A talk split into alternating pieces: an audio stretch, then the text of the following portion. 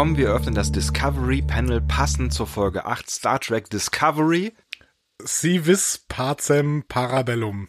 Der Mann, der fließend äh, Italienisch spricht, sitzt heute auf dem Panel. Ich glaube, das war Kisuaheli. Äh, Andreas Dom. Zusammen mit mir, Sebastian Sonntag. Schön, dass ihr mit dabei seid. Das war ein ganz fürchterlicher Anfang, oder? Ja, findest du? Ja, aber ist egal, komm. Das zwei schlechte Gags, die nicht funktioniert haben. Innerhalb von unter einer Minute. Ja, oh yeah. Oh yeah. Ich, ich habe ja das, ich, ich habe gesagt oder gedacht, ähm, ich habe das eben auch mal versucht, so ganz seicht anzudeuten, bevor wir äh, gestartet haben, ähm, dass wir sowieso heute komprimiert vorgehen können, weil ich das Gefühl hatte, das schaffen wir heute mal schnell. Ja, und ich habe gegenteiliges Gefühl. Das ist immerhin schon mal etwas. Wir ich habe große Angst vor dieser Episode. Das habe ich, glaube ich, heute auf Twitter auch schon irgendwem gesagt. Ich habe große Angst, dass wir heute einen neuen ähm, Rekord der äh, Länge unserer Reviews provozieren. provozieren können, genau. Wir provozieren ihn. Ich bin sehr gespannt. Ähm, wie immer haben wir uns natürlich nicht unterhalten vorher über diese Folge. Ich weiß das auch nicht, womit du deine rekordverdächtigen zweieinhalb Stunden, was auch immer. Wo sind, liegt denn unser Rekord? Ich glaube, über zweieinhalb müssten wir da schaffen, ne? Ja, ich glaube, zwei, äh, zwei Stunden zwanzig hatten wir. Die allererste Folge war, glaube ich, auch die Dann längste. lass dich mal ne? überraschen, was ich noch so alles zu erzählen habe. Ja, weil ich habe irgendwie das Gefühl, das könnte man auch mal ganz schnell, da könnte man mal ganz schnell. Aber ich bin wir, sehr gespannt. Wir, wir machen einfach zwei Folgen, eine schnelle und eine lange. Eine so aus meiner Welt und eine so aus deiner Welt. Kundendienst ist das. Genau. Bitte wählen Sie jetzt den Weg. Möchten Sie es schnell hinter sich bringen, dann sagen Sie jetzt eins und schnell. Herzlich willkommen beim Discovery Panel, Ihr interaktiver Podcast. Das ist doch geil. sagen Sie zwei, wenn Sie jetzt Feedback hören möchten. Ja, ihr habt alle zwei gesagt, habe ich genau gehört. Also wir gehen rein ins Feedback und äh, erstmal gucken wir kurz auf iTunes und sehen, Gott, keine neuen Bewertungen. Also wir wollen ja jetzt nicht verwöhnt klingen oder sowas, ja. Aber Erfolg ist ja auch schön. und messbar. Manchmal. Und ähm, wir sind auf dem Weg des Misserfolges offensichtlich. Es geht abwärts. Wir sind abgestürzt. Wir sind, glaube ich, jetzt auf 130 in den TV- und Filmcharts von iTunes. Mögt ihr uns nicht mehr? Wir können da offen drüber reden. Ist okay. Ne? Also sagt uns, vielleicht müssen wir irgendwie einen Vermittler bestellen, damit ihr uns sagen könnt, dass ihr uns nicht mehr mögt. Wir können uns doch alle mal an den Tisch setzen und überlegen mal, wie es weitergehen könnte mit uns. Genau. Okay. Ist angekommen, ne? Wir haben dieses interaktive Podcast-Modell irgendwie noch nicht ganz verstanden. Ja, ich weiß auch noch nicht so genau, wo das hinführen sollte. Aber das Gute ist ja, dass, ähm, ich meine, wer braucht iTunes? Ähm, euch gibt's ja überall. Und ihr Feedback natürlich fleißig weiter. Exakt. Äh, unter anderem bei Facebook, da haben wir zwar keine Kommentare bekommen, aber der Andreas hat uns geschrieben.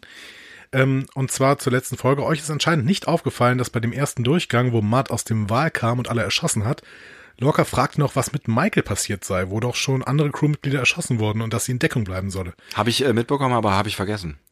Ich hatte, Ähm, auch, ich hatte auch irgendwie das Gefühl, wir hatten drüber geredet. Ich habe auch das Gefühl, wir hatten drüber geredet und auf jeden Fall ist es uns aufgefallen, glaube ich. Aber ähm, ich habe dann nochmal nachgefragt, was er denn damit meinte. Mhm. Und seine Theorie, also er deutet das dahingegen, dass Lorca eventuell Burnhams Vater ist. Er- Das habe ich aber er schon zwei, dreimal im Netz gelesen. Das Ja. finde ich alle- eigentlich relativ spannend. Ich glaube, er war das auch, der das, der das äh, so schön Star Wars-mäßig verpackt hat, ne? Genau, er hat dann noch ein paar so Andeutungen gemacht und sowas. Luke, ich bin dein Vater. Und dann äh, ist es irgendwann der Groschen bei mir zumindest gefallen. Und ich habe gesagt, ach so, das möchtest du uns sagen. Ja, interessante Theorie. Finde ich schon spannend. Also Lorca, äh, wir haben das ja in der letzten Folge öfter mal gesagt, dass Lorca so eine besondere Beziehung zu Burnham hat. Ne? Ähm, das wäre schon spannend, wenn er irgendwie sein, ihr Vater wäre. Andererseits, ich weiß nicht, ob das genetisch so hinkommt. Also der ist, also er heißt zwar Lorca und irgendwie klingt Lorca mexikanisch, aber Eieiei, sind ihr locker? Okay. Auf die Idee bin ich jetzt auch nicht das gekommen. Das war, das war ein, ein, äh, äh, es war ein Ausblick auf Tilly, wenn sie in den Sporenantrieb gesperrt wird. ähm, keine Ahnung, äh, das ähm, fände ich auf jeden Fall relativ spannend. Ich weiß nur nicht, ob wirklich, also weil Burnham ist ja schon eher dunklerer Hautfarbe. ja. Also, ähm, es müsste dann eine entsprechende Mutter geben. Ja, stimmt. Das ist wahrscheinlich schon die einfache. Also Wäre möglich. Ne? Wäre, wäre möglich, aber ähm, wie uns ja auch der Vorspann jetzt der äh, aktuellen achten Folge nochmal kurz vor Augen geführt hat, ist ja auch der Fall, dass Lorca offensichtlich ähm, gerne Menschen um sich versammelt, bei denen er das Gefühl hat, dass sie für das Gleiche kämpfen. Exakt. So, und ähm, das trifft auf äh, Michael zu. Und ich glaube, das könnte halt auch ein Grund sein, warum er sich so sorgt um sie.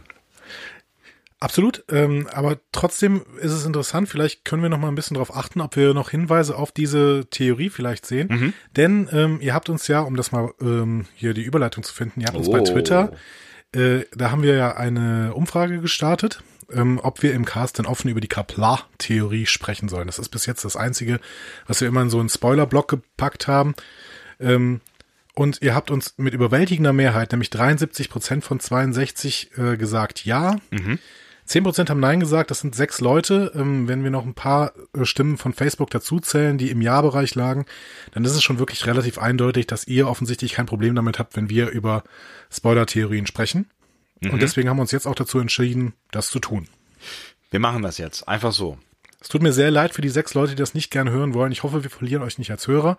Ähm, ich könnte es verstehen und ähm, es wäre traurig für uns, aber es wäre irgendwie, es wäre okay. Ne? Bitte fühlt euch nicht schlecht, wenn ihr jetzt sagt, okay, dann können wir euch nicht mehr hören. Ähm, aber äh, wir machen das jetzt, weil offensichtlich 62 ist schon eine relativ hohe Zahl von Leuten, die eben da mitgemacht haben. Und wenn da wirklich so viele Leute sagen, es ist entweder egal, das waren 17 Prozent, die einfach gefragt haben, was ist denn eigentlich die Kaplar-Theorie? ähm, und Ja. 73 Prozent gesagt haben, ja, dann ähm, glaube ich, können wir das als repräsentativ nehmen. Ja, und auf der anderen Seite muss man halt auch mal so ein bisschen betrachten, was tun wir hier eigentlich. Ne? Also wir sind ja ein, ein Hintergrundcast, der sich sehr viel Zeit nimmt, nämlich in der Regel doppelt so lang, mindestens doppelt so lang, als die Folge selbst ist, um eine Folge zu besprechen. Das heißt, Menschen, die das hören, also ihr, werdet vermutlich schon auch interessiert sein an viel Meta rund um diese Folge. Und ja, also eigentlich, eigentlich macht das schon auch durchaus Sinn, dann dieses komplette Meta-Paket auch zusammenzuschnüren. Und ich kann an dieser Stelle ja nochmal betonen, wir wissen ja auch nicht mehr, als ihr wisst. Wir fügen vielleicht an der einen oder anderen Stelle was zusammen, was euch nicht aufgefallen sein könnte, was euch möglicherweise dann am Ende, äh, und das ist ja tatsächlich auch nur jetzt in diesem einen Fall der Fall, äh, euch einen Überraschungsmoment nehmen könnte. Aber es ist ja auch nur ein könnte, weil, sagen wir mal ehrlich, wir wissen es immer noch nicht. Und Nee, genau. so. Wir können immer bestimmte Zeichen darauf hindeuten, Ja. aber vielleicht liegen wir auch weiterhin komplett falsch. Wir hatten uns ein bisschen bei der Kaplar-Theorie ja immer so ein bisschen zurückgehalten, weil es da auch äh, Anzeichen aus der realen Welt für gibt. Ja. Aber die sind mittlerweile auch eigentlich, zumindest im Nerdkosmos, sehr, sehr bekannt, diese Zeichen. Und es gibt ja teilweise sogar so Witzsachen wie ein Twitter-Account von einem Actor namens Real ähm, Jarid, Javid Iqbal, der immer wieder auch äh, zitiert wird. Und ähm, ja, ja, Wir rollen das dann bei, Gele bei, Gelegenheit nochmal aus. Ähm, auch in der heutigen Folge. übrigens. ähm, wenn es dann nötig sein sollte. Auch in der heutigen Folge übrigens höre ich gerade, wenn es dann nötig sein sollte. äh, Ähm, das ja? war die eine Umfrage, ne? Die andere Umfrage, die wir auf Twitter gemacht haben und da regelmäßig machen, ist die Frage nach der bisher besten Folge Star Trek Discovery und ähm, da hat Choose Your Pain gewonnen, tatsächlich. Erneut. Erneut. letzte Woche. Mit 38 Prozent relativ eindeutig. Was ist noch rausgeflogen letzte Woche? Ähm, letzte Woche ist äh, Context is for Kings rausgeflogen. Die ja tatsächlich bei uns äh, eine der, der meist gehörten oder zumindest downgeloadeten Folgen ist. Ne? Ja, aber auch meist kritisierten tatsächlich, von uns zumindest. Mhm. Ähm, jetzt haben einige Leute geschrieben, ja, jetzt kann ich gar nicht mehr für Context is for Kings äh, abstimmen. Ja, Ja. Feel the democracy. Nein, aber es ist ein, einfach so, ähm, wir gehen ja jetzt einfach nach Mehrheiten. Wir wissen auch, dass das nicht besonders repräsentativ ist, aber und natürlich auch von uns beeinflusst. Ne? Das ähm, ja, können wir einfach nicht in Abrede stellen. Aber es ist schon spannend, dass Choose Your Pain weiterhin Nummer eins ist. Es ist für mich ja auch Nummer eins. Du ähm, sympathisierst ja auch stark mit Lethe. Ja, also. Äh, Lette. Lethe. Lette. Ja. Finde ich schon auch, auch relativ gut. Ist bei euch auf Platz drei übrigens gelandet. Ähm, hinter äh, Magic to make the sanest äh, man go mad. War Ja, das so ist richtig? genau richtig. Ja. Ähm, was mich tatsächlich ein bisschen gewundert hat, so Mhm. jetzt äh, auch nochmal so mit einer Wo Woche Abstand, ähm, ähm, habe ich schon auch nochmal so ein bisschen über meine romantisierte Zurechnungsfähigkeit nachgedacht. Ja. Aber offensichtlich sind die, sind die ähm, neueren Episoden immer noch die beliebteren. Das mag auch wirklich am Vergessen liegen. Also ähm, in der nächsten Abstimmung fällt The Butcher's Knife Cares Not for the Lamb's Cry. aus. Und ähm, genau, dann haben wir wieder die vier letzten Folgen zur Abstimmung. Ich bin gespannt, ob Juicy Pain weiterhin gewinnt, weil das wäre jetzt natürlich die letzte. Ne? Also in, äh, in beziehungsweise die, die am längsten her ist. Stimmt, ja, Und ja, das genau. ist bis jetzt die, die immer rausgeflogen ist. Das heißt, wir sind sehr gespannt, ob Juicy Pain beim nächsten Mal rausfliegt. Ich glaube fast nicht. ja, So, kommt gut an, auf jeden Genau. Fall. ähm, der Dennis hat uns noch bei Twitter geschrieben. Äh, der hat eine sehr, sehr klare Meinung zu ähm, Magic to make the sanest man go mad. Er schreibt, 107 war eine Katastrophe. Beispiel, Lorcas untypisches Verhalten würde er matt einfach so gehen lassen. Gesamteindruck von Star Trek Discovery ist nun getrübt. Oh, Das ist hart. Aber es wird, wirk- wurde wirklich sehr, sehr ähm, kontrovers diskutiert. Also auch bei uns in der Seite, das werden wir gleich nochmal sehen. Mhm. Wir haben ja auch in der Folge äh, letzte Woche schon auch drüber gesprochen. Diese Ja. letzte Szene ist ähm, eine nicht ganz so einfache. Ne? Auf jeden Fall, genau. Müssen wir vielleicht auch gleich nochmal ähm, gucken. Ich bin auch selber so ein bisschen, ja, mein, mein Gesamteindruck ist auch noch so ein bisschen getrübt worden von Magic to Make the Sanest Man Go Mad. Durch diese Folge, die jetzt im Anschluss kam. Können wir aber vielleicht ganz am Ende nochmal drüber sprechen. Vermutlich werden wir das tun. Ähm, Tim Traveler hat uns geschrieben, Tipps äh, für gute Star Trek Discovery Podcast, Fragezeichen, versucht es mit Panel Discovery, aber habe große Schwierigkeiten mit deren Ablehnung gegen TOS. Ablehnung. Hm. Ja, erstmal ist es, es ist zwar keine große Ablehnung gegen TOS, ähm, obwohl, das haben wir schon, glaube ich, im ersten, ähm, im ersten Podcast schon ein bisschen so deutlich gemacht, dass auf jeden Fall die TNG DS9-Zeit so unsere Lieblingszeit ist. Ne? Aber das hat doch so ein bisschen was mit, mit unserer Zeit einfach zu tun. Also der Zeit, in der wir auf diese Welt geworfen wurden. Aber was ich einfach zu Tim Traveler sagen wollte, ähm, das finde ich übrigens voll okay. Ne? Also wir haben die Episode, wir haben die erste Episode deswegen gemacht, damit ihr hören könnt, ist das, äh, ist dieser Horizont, aus dem wir kommen, für euch geeignet. So. Und dementsprechend, ich habe dem Tim, glaube ich, äh, dann äh, über Twitter auch noch ähm, empfohlen, dass er sich vielleicht mal bei Björn Sülter, Björn Sülter unguckt. Gott. Oder äh, Max Snyder, der eben äh, auch ein bekannter Podcaster ist und der auch einen ähm, Cast zu äh, Star Trek Discovery macht. Finde ich voll okay. Also Leute, wenn ihr, wenn wir eure Meinung nicht treffen, dann hört was anderes und das ist für uns überhaupt kein Problem. So. Aber Wir freuen natürlich uns freuen wir uns trotzdem. wenn ihr da bleibt, so. Genau. Ja. Ja. Ähm, vielleicht noch zwei Worte zur Ablehnung. Ähm, also ich, wenn ich so für mich spreche, ich lehne, lehne TOS jetzt nicht grundsätzlich ab. Ich finde halt nur, es ist total, äh, was heißt total, es ist schlecht gealtert. Es ist ein, es ist ein Stück ähm, äh, mediales Kulturgut und so, aber ich finde halt, äh, man kann sich mit dem Horizont, den man hat, wenn man irgendwie so rund um die 80 geboren ist, ähm, TOS nicht mehr so gut angucken wie TNG zum Beispiel, weil es halt einfach viele Bezüge hat zu einer Welt, die wir nicht mehr so richtig verstehen und halt auch einfach zum Teil sehr billow gemacht ist. Also ne, Ja. das ist keine, das ist keine Ablehnung, das ist halt nur eine andere, also Fernsehen hat sich weiterentwickelt, selbst in die es ist 90er 50, hinein. Es ist 50 Jahre her. Ja, aber so. ähm, ich habe jetzt im Zuge der Besprechung von Trek am Dienstag nochmal die ähm, TOS-Folge The City on the Edge of Forever geguckt. Ja. Und die ist bahnbrechend gut. Also die ist richtig, richtig gut. Ne? Und ähm, man darf TOS, finde ich, nicht unterschätzen, gerade in ein paar Einzelepisoden. Aber es sind eben alles Einzelepisoden und dementsprechend ähm, muss man auch sagen, ganz oft laufen die irgendwie durch Pappmaché und man sieht das halt sofort und äh, das ist dann ein bisschen schwierig, auch was die Dialo Dialogstruktur angeht. Aber da sind einige Perlen drin, die ich heute auch noch vielleicht zumindest unter die Top 20 aller Episoden und das ist bei 725 Episoden insgesamt schon ein starkes Stück, Ja, das stimmt allerdings. ähm, packen würde. Genau. Ja, vielleicht werden wir uns auch einfach in 50 Jahren oder die Leute, die nach uns kommen, darüber beschweren, dass äh, in den 2000er Jahren die Leute nicht durch Pappmaché, sondern durch schlechte digitale Bilder gelaufen sind, wer weiß. Oder durch blaue Sporen. Oder das. Dazu später. Dazu später mehr. Ähm, Sigi Kotzlewski äh, at Masterbait Bate schreibt noch, ähm, darf ich euch ein Forum sponsern? Die Kommentarsituation über drei Netzwerke ist ja nur so mittelcool.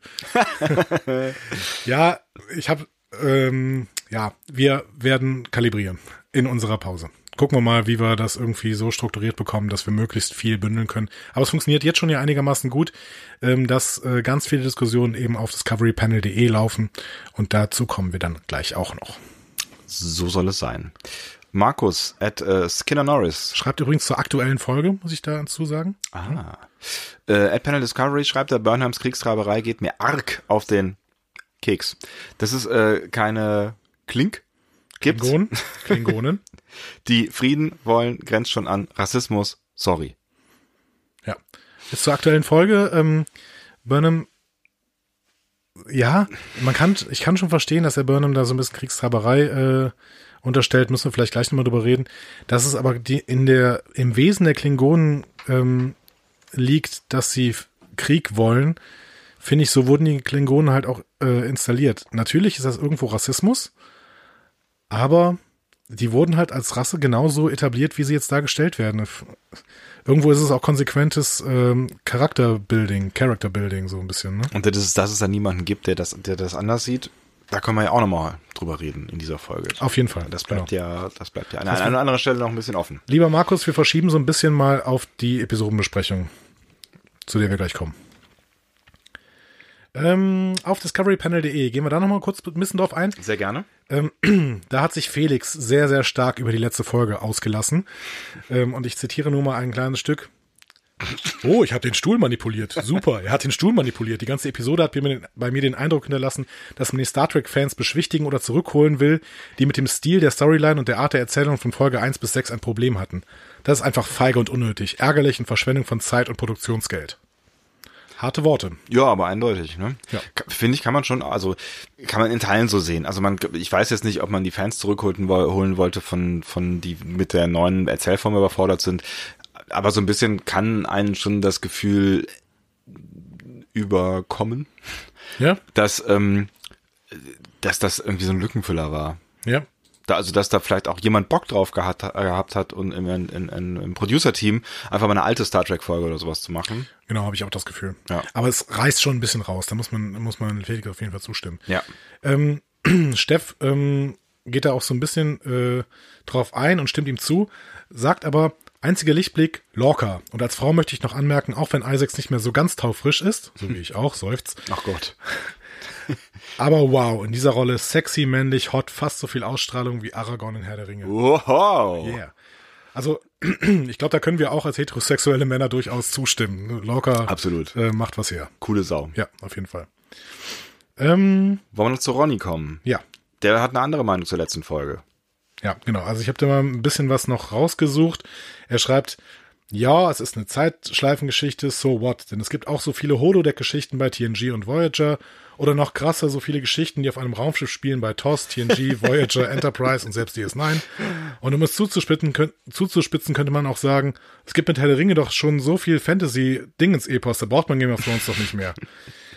Solange das zugrunde liegende Thema gut umgesetzt ist, kann man doch ruhig auch mehr sehen. Ja, kann man so sehen. Also man merkt auf jeden Fall, die Diskussion um die letzte Folge ist sehr kontrovers. Mhm. Und das darf sie auch sein. Und ich finde auch, also ich hoffe zumindest, dass wir es geschafft haben, in unserer letzten Folge so ein bisschen auch beide Meinungen so ein bisschen abzubilden. Ne? Also ich habe mich ein bisschen darüber aufgeregt, dass die Story nicht weitergeht, dass das äh, horizontale Erzählen gerade nicht weiter funktioniert. Aber gleichzeitig haben wir auch hervorgehoben, dass die Folge an sich schon gut war. Ja. Absolut. Also ich, ich war ja Fan dieser, dieser nostalgischen Romantik. Damit bekommt man mich ja relativ einfach offensichtlich. Mit Nostalgie und Romantik. Ja. So ein Typ bist das. du halt. So ein Typ bin ich halt. Oh Gott, ja. Der liebe Sebastian, ähm, sympathischer Name. Ja, mal wieder, äh, schreibt auch noch ein Harry Mudd mal ganz anders als in Toss. In Toss hielt ich einen Typen immer für blöd oder verschlagen. In dieser Folge sieht man etwas anderes. Mudd skrupellos mit einer gewissen Intelligenz ausgestattet, die Toss ganz anders rüberkam. Aber gegen ein ganzes Raumschiff zu poltern, war dann wohl doch eine Nummer zu groß. Ich denke, die nächsten beiden Folgen äh, wird wieder der Hauptstrang weitergeführt und danach ist ja erst einmal Halbfinale der ersten Staffel. Mhm. Ähm, ja, genau. Stimmt. Stimmt. Also, also, können wir zumindest jetzt über die jetzige ja. Folge sagen. Sebastian, du hast auf jeden Fall recht gehabt. Der Hauptstrang wird weitergeführt ja. und zwar nicht zu knapp. Äh, deswegen müssen wir auch gleich dahin kommen. Ähm, Genau, und äh, ich gehe auch davon aus, dass die nächste Folge eben auch noch Hauptstrang ist und nicht ganz plötzlich uns nochmal eine vertikal erzählte Folge reingeschmissen wird. Ja, vor allen Dingen nach dem Cliffhanger. Nach dem Cliffhanger, Also das da wäre relativ absurd. Man hat ja irgendwie das Gefühl, wir sind, es ist eine Doppelfolge oder so. Genau. Finde ich. Das wollte ich eigentlich am Ende noch sagen, aber ja, ich hatte auch das Gefühl, es ist eine Doppelfolge. aber das hat natürlich die Folge, äh, die Magic-Folge mit uns gemacht, ne? dass wir jetzt plötzlich das Gefühl haben, es wird horizontal erzählt und wir haben das Gefühl einer Doppelfolge. Ja.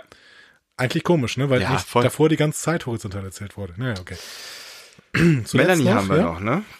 E-Mail Melanie, die einige Fragen stellt. Mhm. Äh, wie bekam Matt Zugriff auf den Computer? Ähm, hat programmiert, keine Ahnung. Das ist ein helles Köpfchen, dieser Matt. Ja.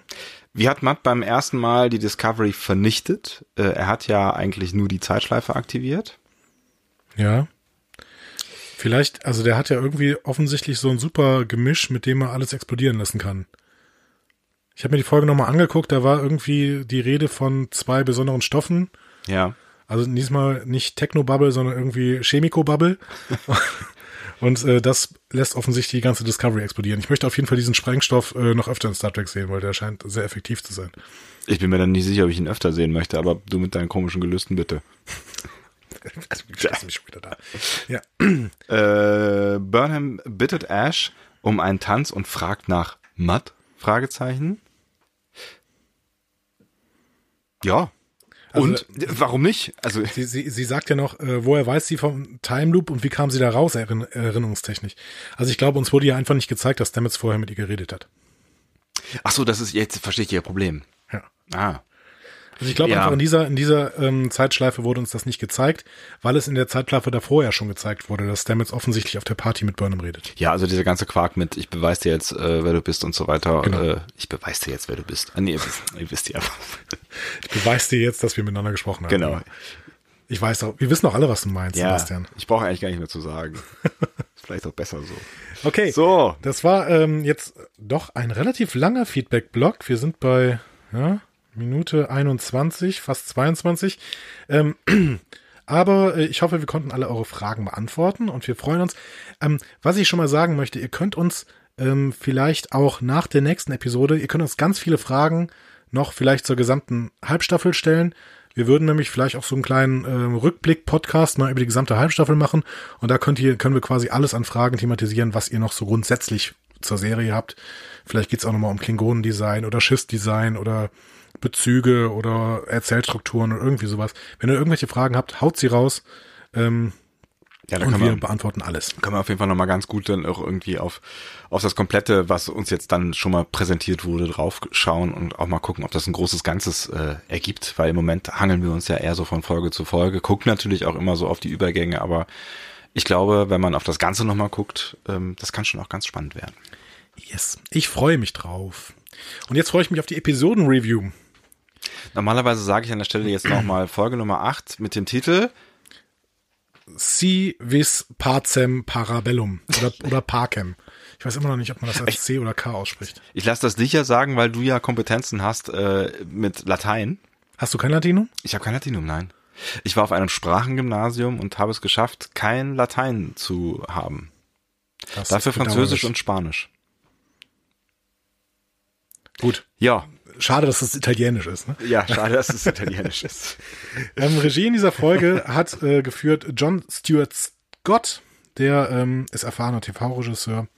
Witzigerweise, äh, er, ich habe mal ein bisschen in seiner ähm, Filmografie geguckt, für völlig andere Formate, also sowas, sowas wie Glee oder Nip Tuck.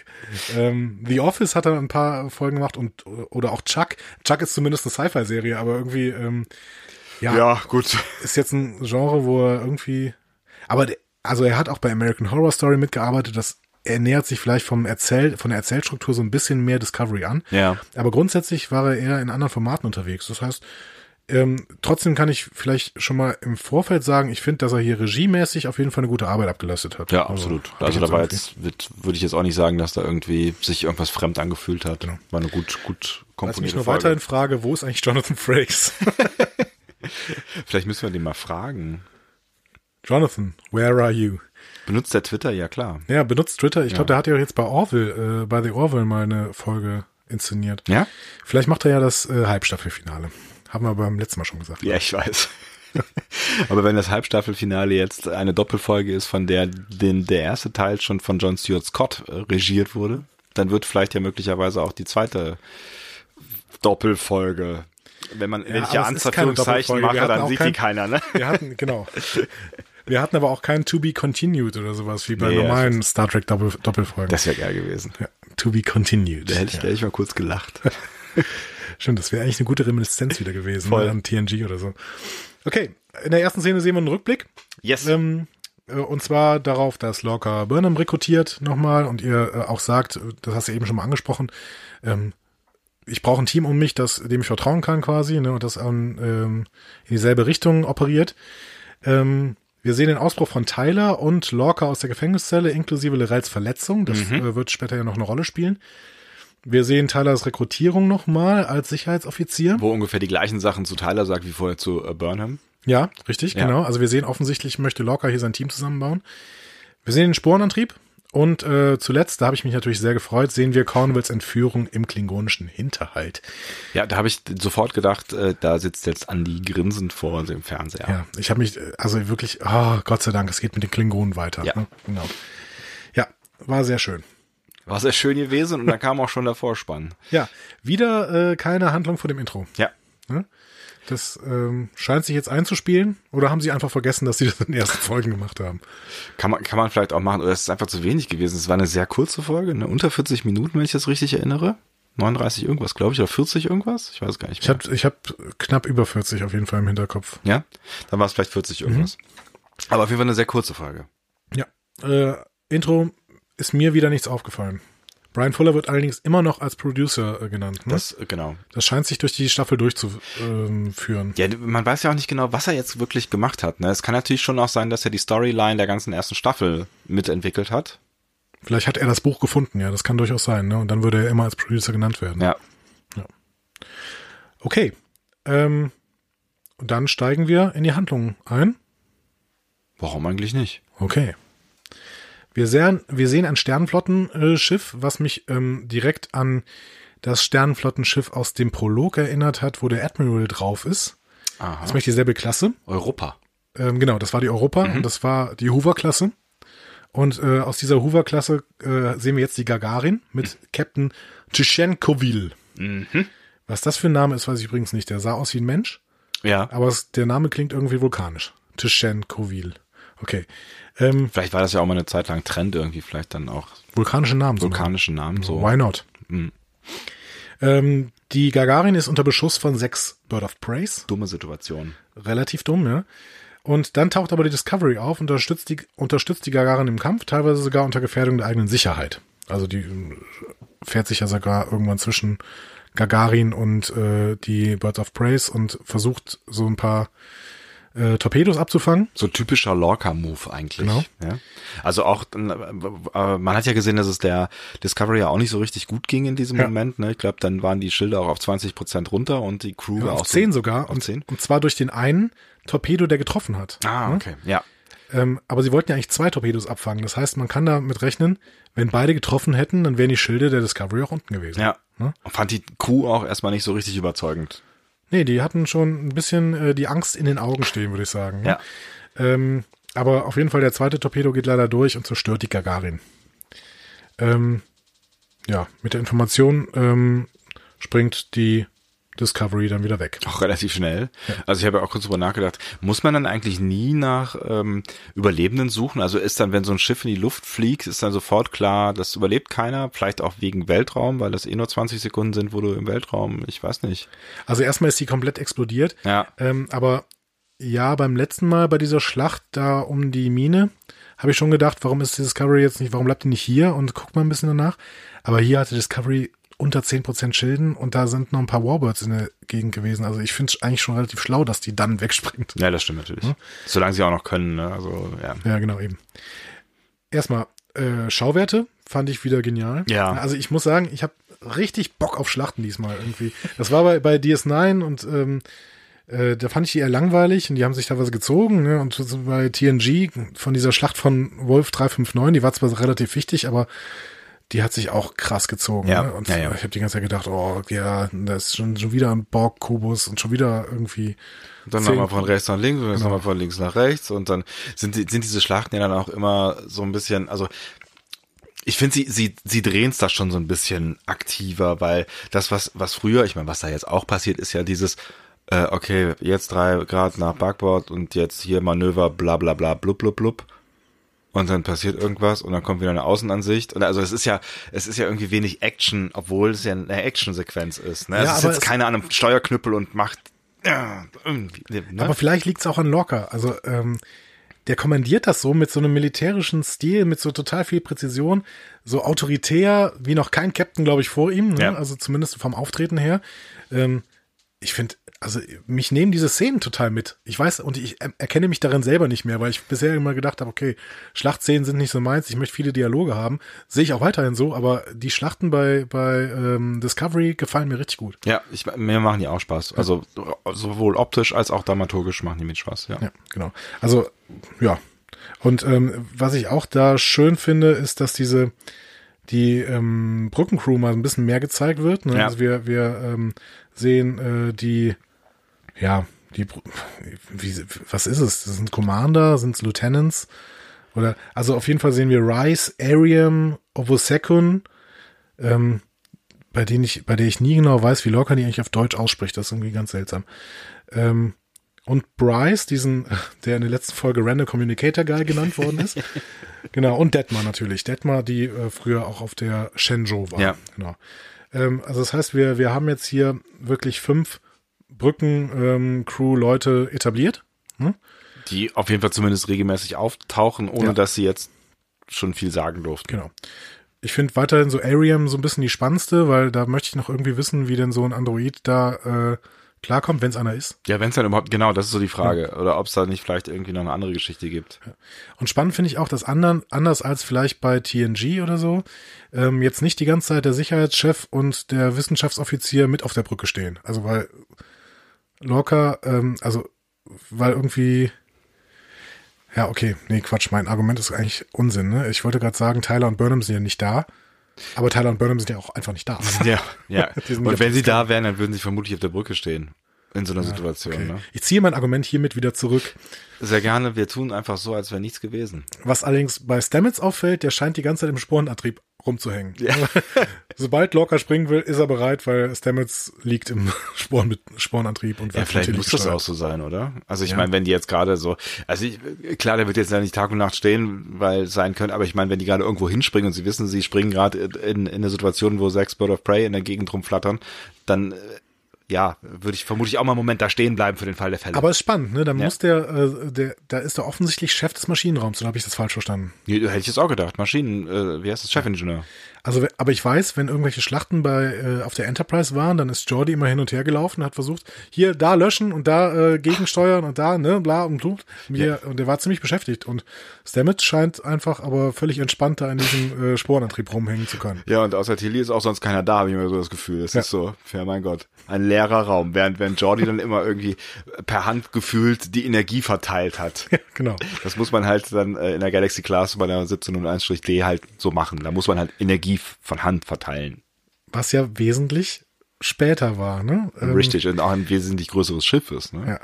Also so, ähm, ganz wird mir die, ist das Setting im Maschinenraum nicht so richtig klar. Also ich finde irgendwie, Es ist dunkel und leer. Es ist irgendwie nach. vielleicht sollte Lorca sich auf jeden Fall mal überlegen, einen neuen Chefingenieur zu bestimmen, wenn Stamets die ganze Zeit diesem Sporenantrieb rumsitzen muss.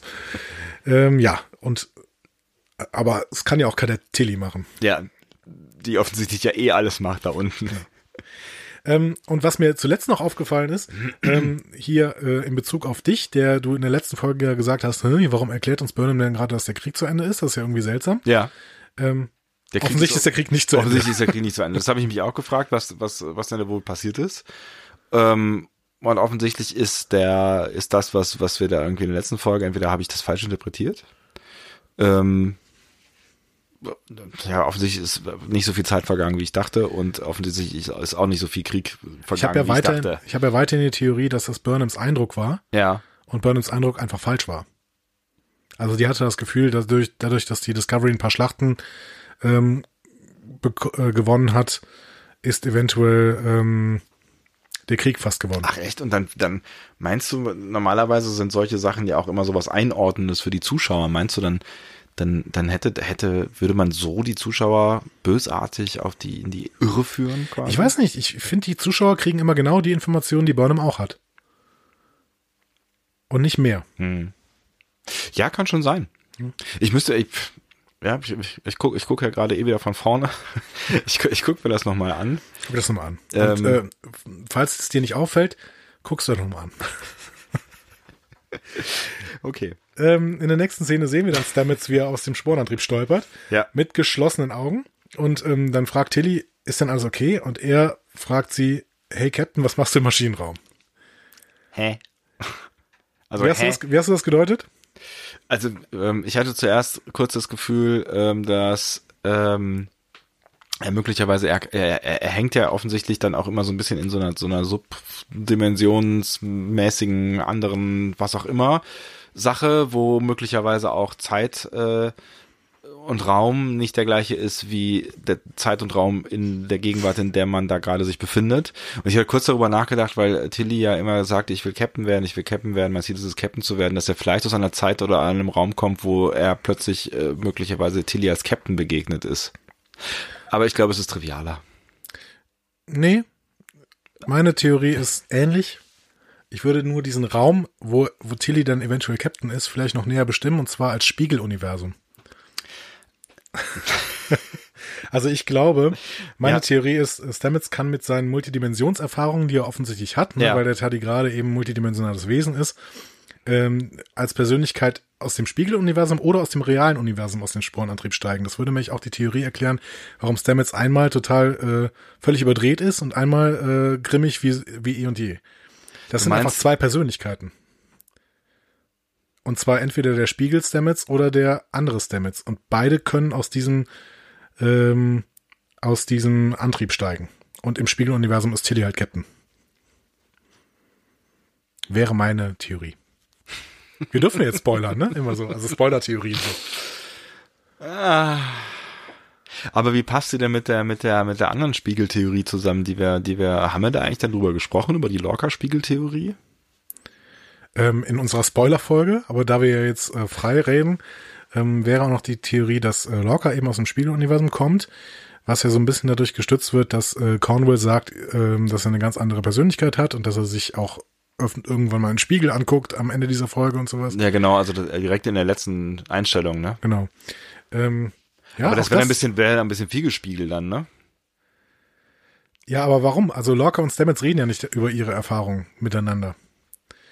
Vielleicht kommen ja beide irgendwie aus dem Spiegeluniversum und ähm, Ja gut, ich meine, Stamets gäbe es ja, also bei Stamets wäre es ja dann quasi jetzt erst gekommen. Also es könnte ja sein, dass, aber wodurch wäre Lorca dann quasi in, durch den durch den äh, Vorfall auf der Boran. Wir werden auf jeden Fall sehen, welche Rolle das Spiegeluniversum noch spielen wird. offensichtlich, also es wird vermutlich eine spielen und bei Stamets finde ich das gar nicht so total, also finde ich deine Theorie gar nicht so so so aus von aus den wie heißt das denn aus den Aus der Haaren Luft gegriffen? gezogen, aus der Luft gegriffen von mir aus, ähm, weil es ja diese Szene mit dem Spiegel eben auch gab. Ja. So und die die wird uns ja noch irgendwie erklärt werden müssen irgendwann. Ne, das ist ja schon jetzt wieder 300 Jahre her. Wo war denn das? Context is for Kings? Nee. Wo war denn das? Hm, Ich, ich glaube, äh, doch, wahrscheinlich, oder? Äh, kurz durchzählen. nee, eine danach. The Butcher's Knife cares not for the lamb's cry. Ich mag, mag's total gern, diesen Episodentitel. Deswegen wollte ich ihn dir nochmal lassen. Danke. Ähm, ja, aber da gab's ja diese Szene, wo er sich im Spiegel anguckt und weggeht und das Spiegelbild bleibt noch einen Moment da. genau. Oh, okay, jetzt noch Gänsehaut. Tilly ist, Tilly ist Captain im Spiegeluniversum. Da setze ich jetzt äh, fünf äh, Latinumstreifen drauf. Ist geil, wenn am Ende dieser, dieser Staffel überhaupt nichts davon wahr ist. Für diesen ganzen Kack hier. Das ist möglich. okay. Aber finde ich spannend, ja. Ähm, gehen wir in die nächste Szene. Ähm, Oder möchtest haben du wir was irgendwas sagen? vergessen? Ach so, wir haben eben übrigens vergessen, dass, äh, dass Lorca, ähm, nee, ist gar nicht wahr. Das kommt jetzt erst, oder? Ich weiß nicht, was du worauf du hinaus willst, aber vielleicht. Die Besprechung mit dem Admiral und so weiter. genau, das kommt Admiral, jetzt erst, ne? äh, Terral, Ja. der, der, den, den haben wir schon ein paar Mal kennengelernt. Das ist dieser ähm, vulkanische Admiral, ähm, dunkelhäutig. Ne? Ja. Euch ist ja klar. Ja? Äh, macht mit Lorca eine Nachbesprechung und erklärt ihm, dass äh, die Klingonen mit ihrer Tarntechnologie bei verschiedenen Überfällen erfolgreich waren. Unter anderem auch noch auf die Hoover und die Murrock. Yes. Ähm, Mirok ist äh, als Schiff wieder ein schönes Zitat, weil Mirok ist ein Charakter in Enterprise. Äh, und zwar ein ähm, vulkanischer ähm, Botschafter. Aha. Ja, und offensichtlich hat man jetzt äh, fünf, 90 Jahre später. And, ach so, und hier, äh, Dings hier, It's been a long road und so. Genau. Das Enterprise. Enterprise, Ja, genau. ja, ja. genau. Ähm, ich habe ein paar Mal zu oft genau gesagt gerade, es tut mir sehr leid. Ja, genau. Ähm, Locker bestärkt, bestätigt ihm äh, dann, dass alle Schiffe Tarntechnologie hatten und ähm, Teral bringt das mit den Gerüchten um Coll und seine Geschenke gegenüber anderen, Häuser, gegenüber anderen Häusern zusammen. Ähm, und deswegen habe die Mission auf Pavo höchste Priorität. So, das heißt, äh, die wissen mittlerweile so viel wie wir. Ja, genau. Ähm, also das heißt, das Sternflotten, der Sternflottengeheimdienst arbeitet ganz gut oder guckt auch Star Trek Discovery. Beid, beides möglich. Ja. Weiß wirklich. Ähm, und wir wissen ja, dass, dass dem so ist. Also, ne, dass äh, Cole genau das hier schon seit einiger Zeit betreibt als äh, äh, Advertising, wie, wie nennt Genau. man das? Äh, Re Recruiting. Public Relations. als PR-Maßnahme, genau. Auch für diese vier Tupperschüsseln und äh, du bekommst einen Tarnantrieb dazu. ähm, was ich, mich hat total gefreut, wie hier die Außenmod äh, Außenmission anmoderiert wurde.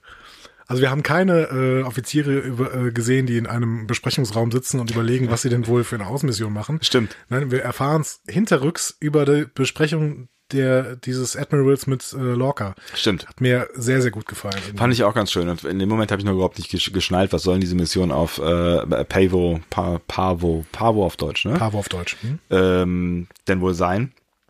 Aber das war ja vermutlich auch beabsichtigt so.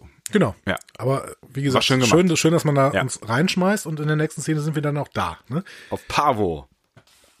Pavo, Burnham, Tyler und Saru wandern durch einen blau schimmernden und singenden Wald. äh, hier wieder, Das hast du schön gesagt. aber hier wieder äh, ein Callback. Nicht singend durch den Wald übrigens. Nein, sie laufen durch einen singenden Wald. Und das ist ein Callback ähm, zum Pilotfilm, zur allerersten Folge von, ähm, die jemals von Star Trek pro, ähm, produziert wurde, nämlich der Pilotfilm von TOS. Ach, ernsthaft? In The Cage äh, laufen nämlich Spock und Pike auf Talos ähm, und sie finden dann blaue singende Pflanzen. Total schön. Also Also das ist ja eine der wenigen Folgen, die ich von TOS auch tatsächlich gesehen und mich daran erinnern kann. Aber daran nicht. Was du alles weißt. Ja. Also, ich fand es total äh, schön an der Stelle, weil, Ja. ähm, also wenn du blaue singende Pflanzen hast, dann muss es schon ein bisschen auch ein Zitat sein, glaube Ja, glaube ich auch. Ähm, ja. Wenn du das jetzt so Sie sagst, sind dann sich halt ich, ja. irgendwie ihrer äh, Geschichte dann doch immer wieder bewusst.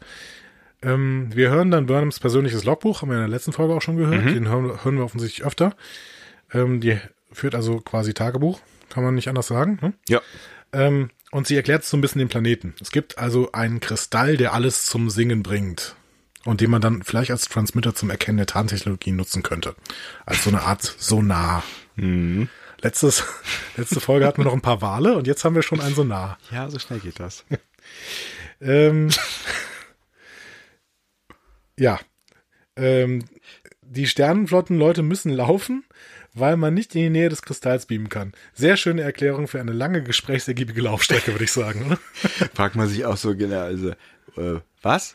Und was ist mit einem, also früher sind die ja mal Shuttle geflogen und dann hat man das Shuttle zumindest neben diesem blöden Kristall gelandet. Ja, nee, das ging nicht. Aber, Schlechtes Wetter und so. Ähm, wir erfahren dann ja auch einiges über Saru, das hat mich sehr gefreut. Ähm, also er hat, wir erfahren vor allen Dingen, dass er Probleme hat, weil seine Sensoren mit der, äh, mit den Eindrücken, also mit, gerade mit diesen akustischen Eindrücken des Planeten extrem belastet sind. Ja. Aber wir erfahren auch, ähm, Saru ist 80 km/h schnell. Das ist ganz geil, ja.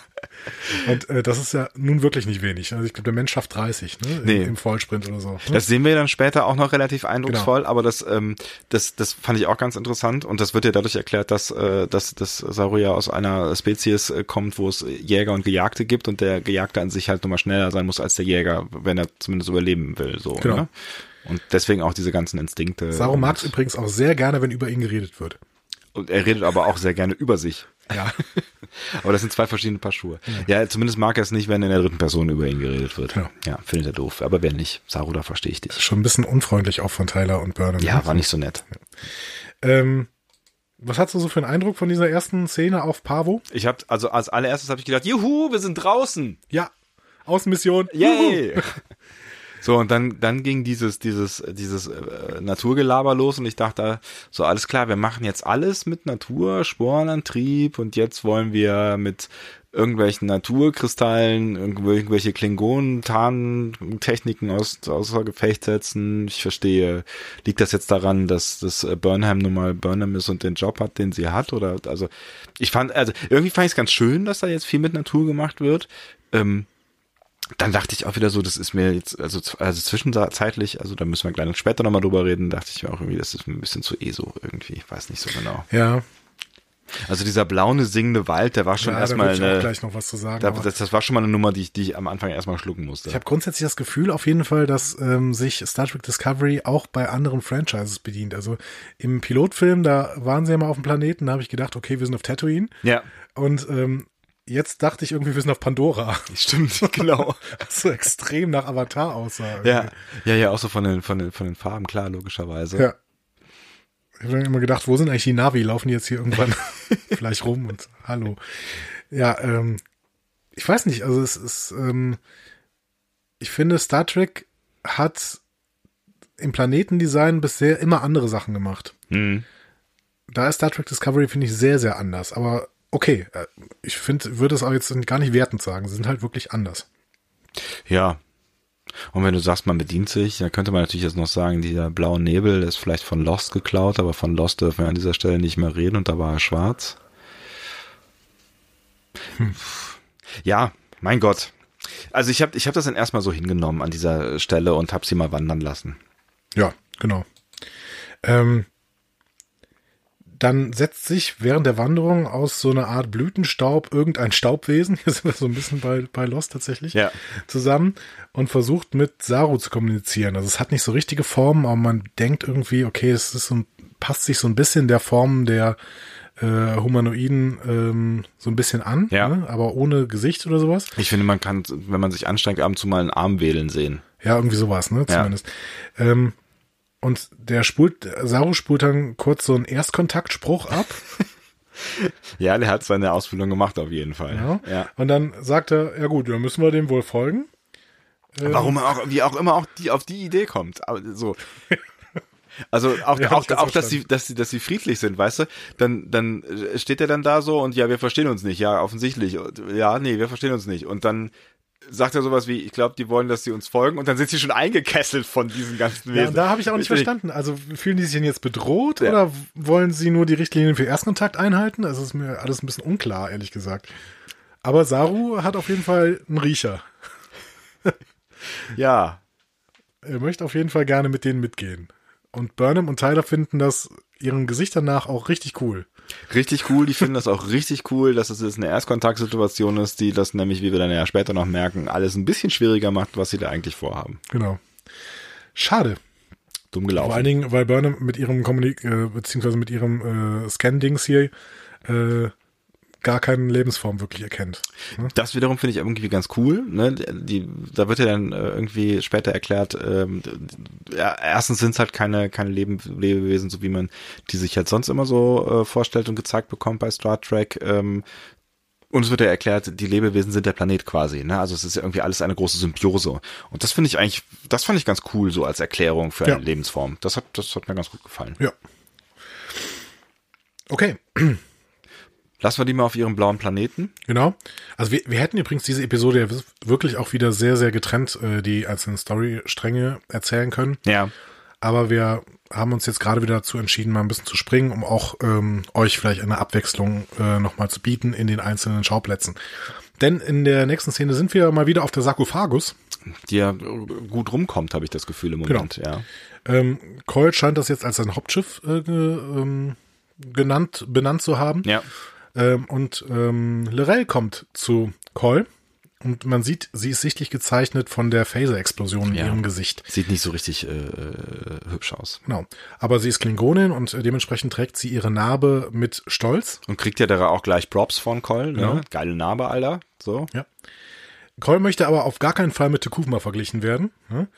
Ähm, der, er macht mir klar, der, ich bin Alleinherrscher gegen die Föderation und ich bin kein Einiger des klingonischen Volkes. Darum geht's mir nicht. Ne? So, ich möchte, dass unter mir alles funktioniert und wir stark gegen den Feind sind. Ja. Das hat, aber ich weiß auch nicht so richtig, ob das einen großen Unterschied macht eigentlich, ob jetzt unter einem Alleinherrscher alles äh, geeinigt wird, weil das wäre bei Tikufma irgendwie wahrscheinlich auch so gewesen. Oder? Ja, Tikufma hatte halt die diese spirituelle äh, Komponente, die Cole, glaube ich, herzlich egal ist. Ja. Also er will, glaube ich, einfach nur als guter Taktiker ist, der ich, Chef sein. Ich, ich habe ich hab da so ein bisschen drüber nachgedacht, ähm, dass es eigentlich schade ist, dass Tekufma jetzt gar keine so große Rolle mehr spielt. Ähm, dadurch, dass jetzt Kol ja quasi dieses Vakuum ausfüllt, was durch Tekufmas Tod entstanden ist.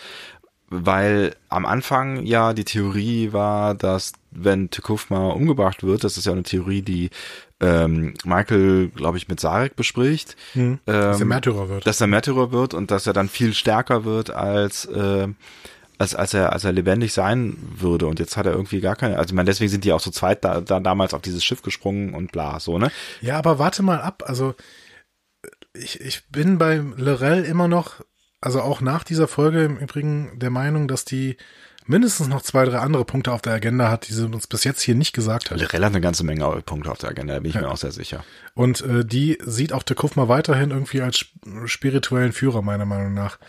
Ähm, und ist auch weiterhin, glaube ich, beleidigt, wenn, wenn Cole sich da so, ähm, ja, so banal über ihn hinwegsetzt. und irgendwie hat sie auch Vox so ein Stück weit als Tekufmas Nachfolger vielleicht nicht aber als Doch. einen wichtigen Messenger von ihm irgendwie Genau. gesehen Als ne? Successor von Lord Tekufma, sagt sie. Ja. Ne? Also das heißt offensichtlich äh, soll Vok der, der Nachfolger sein. Aber er ist ja jetzt weg, wie wir nachher erfahren. Gut, das werden wir besprechen wir nachher nochmal. Ja, weg. Ähm, Lorel will Bleiben auf jeden Fall weg. jetzt, äh, zumindest sagt sie Cole das, sie will bei ihm mitmachen. Sie darf aber nicht. Ähm, sie muss sich erst beweisen, sagt wie man Cole. macht, Und ja, ähm, ja. was sie nach ihrem eigenen Vorschlag mit einer klingonischen Gefangenen tun wird, die sie verhören soll. Also mit einer Gefangenen der Klingonen. Ja. Wir wissen natürlich, um wen es sich handelt.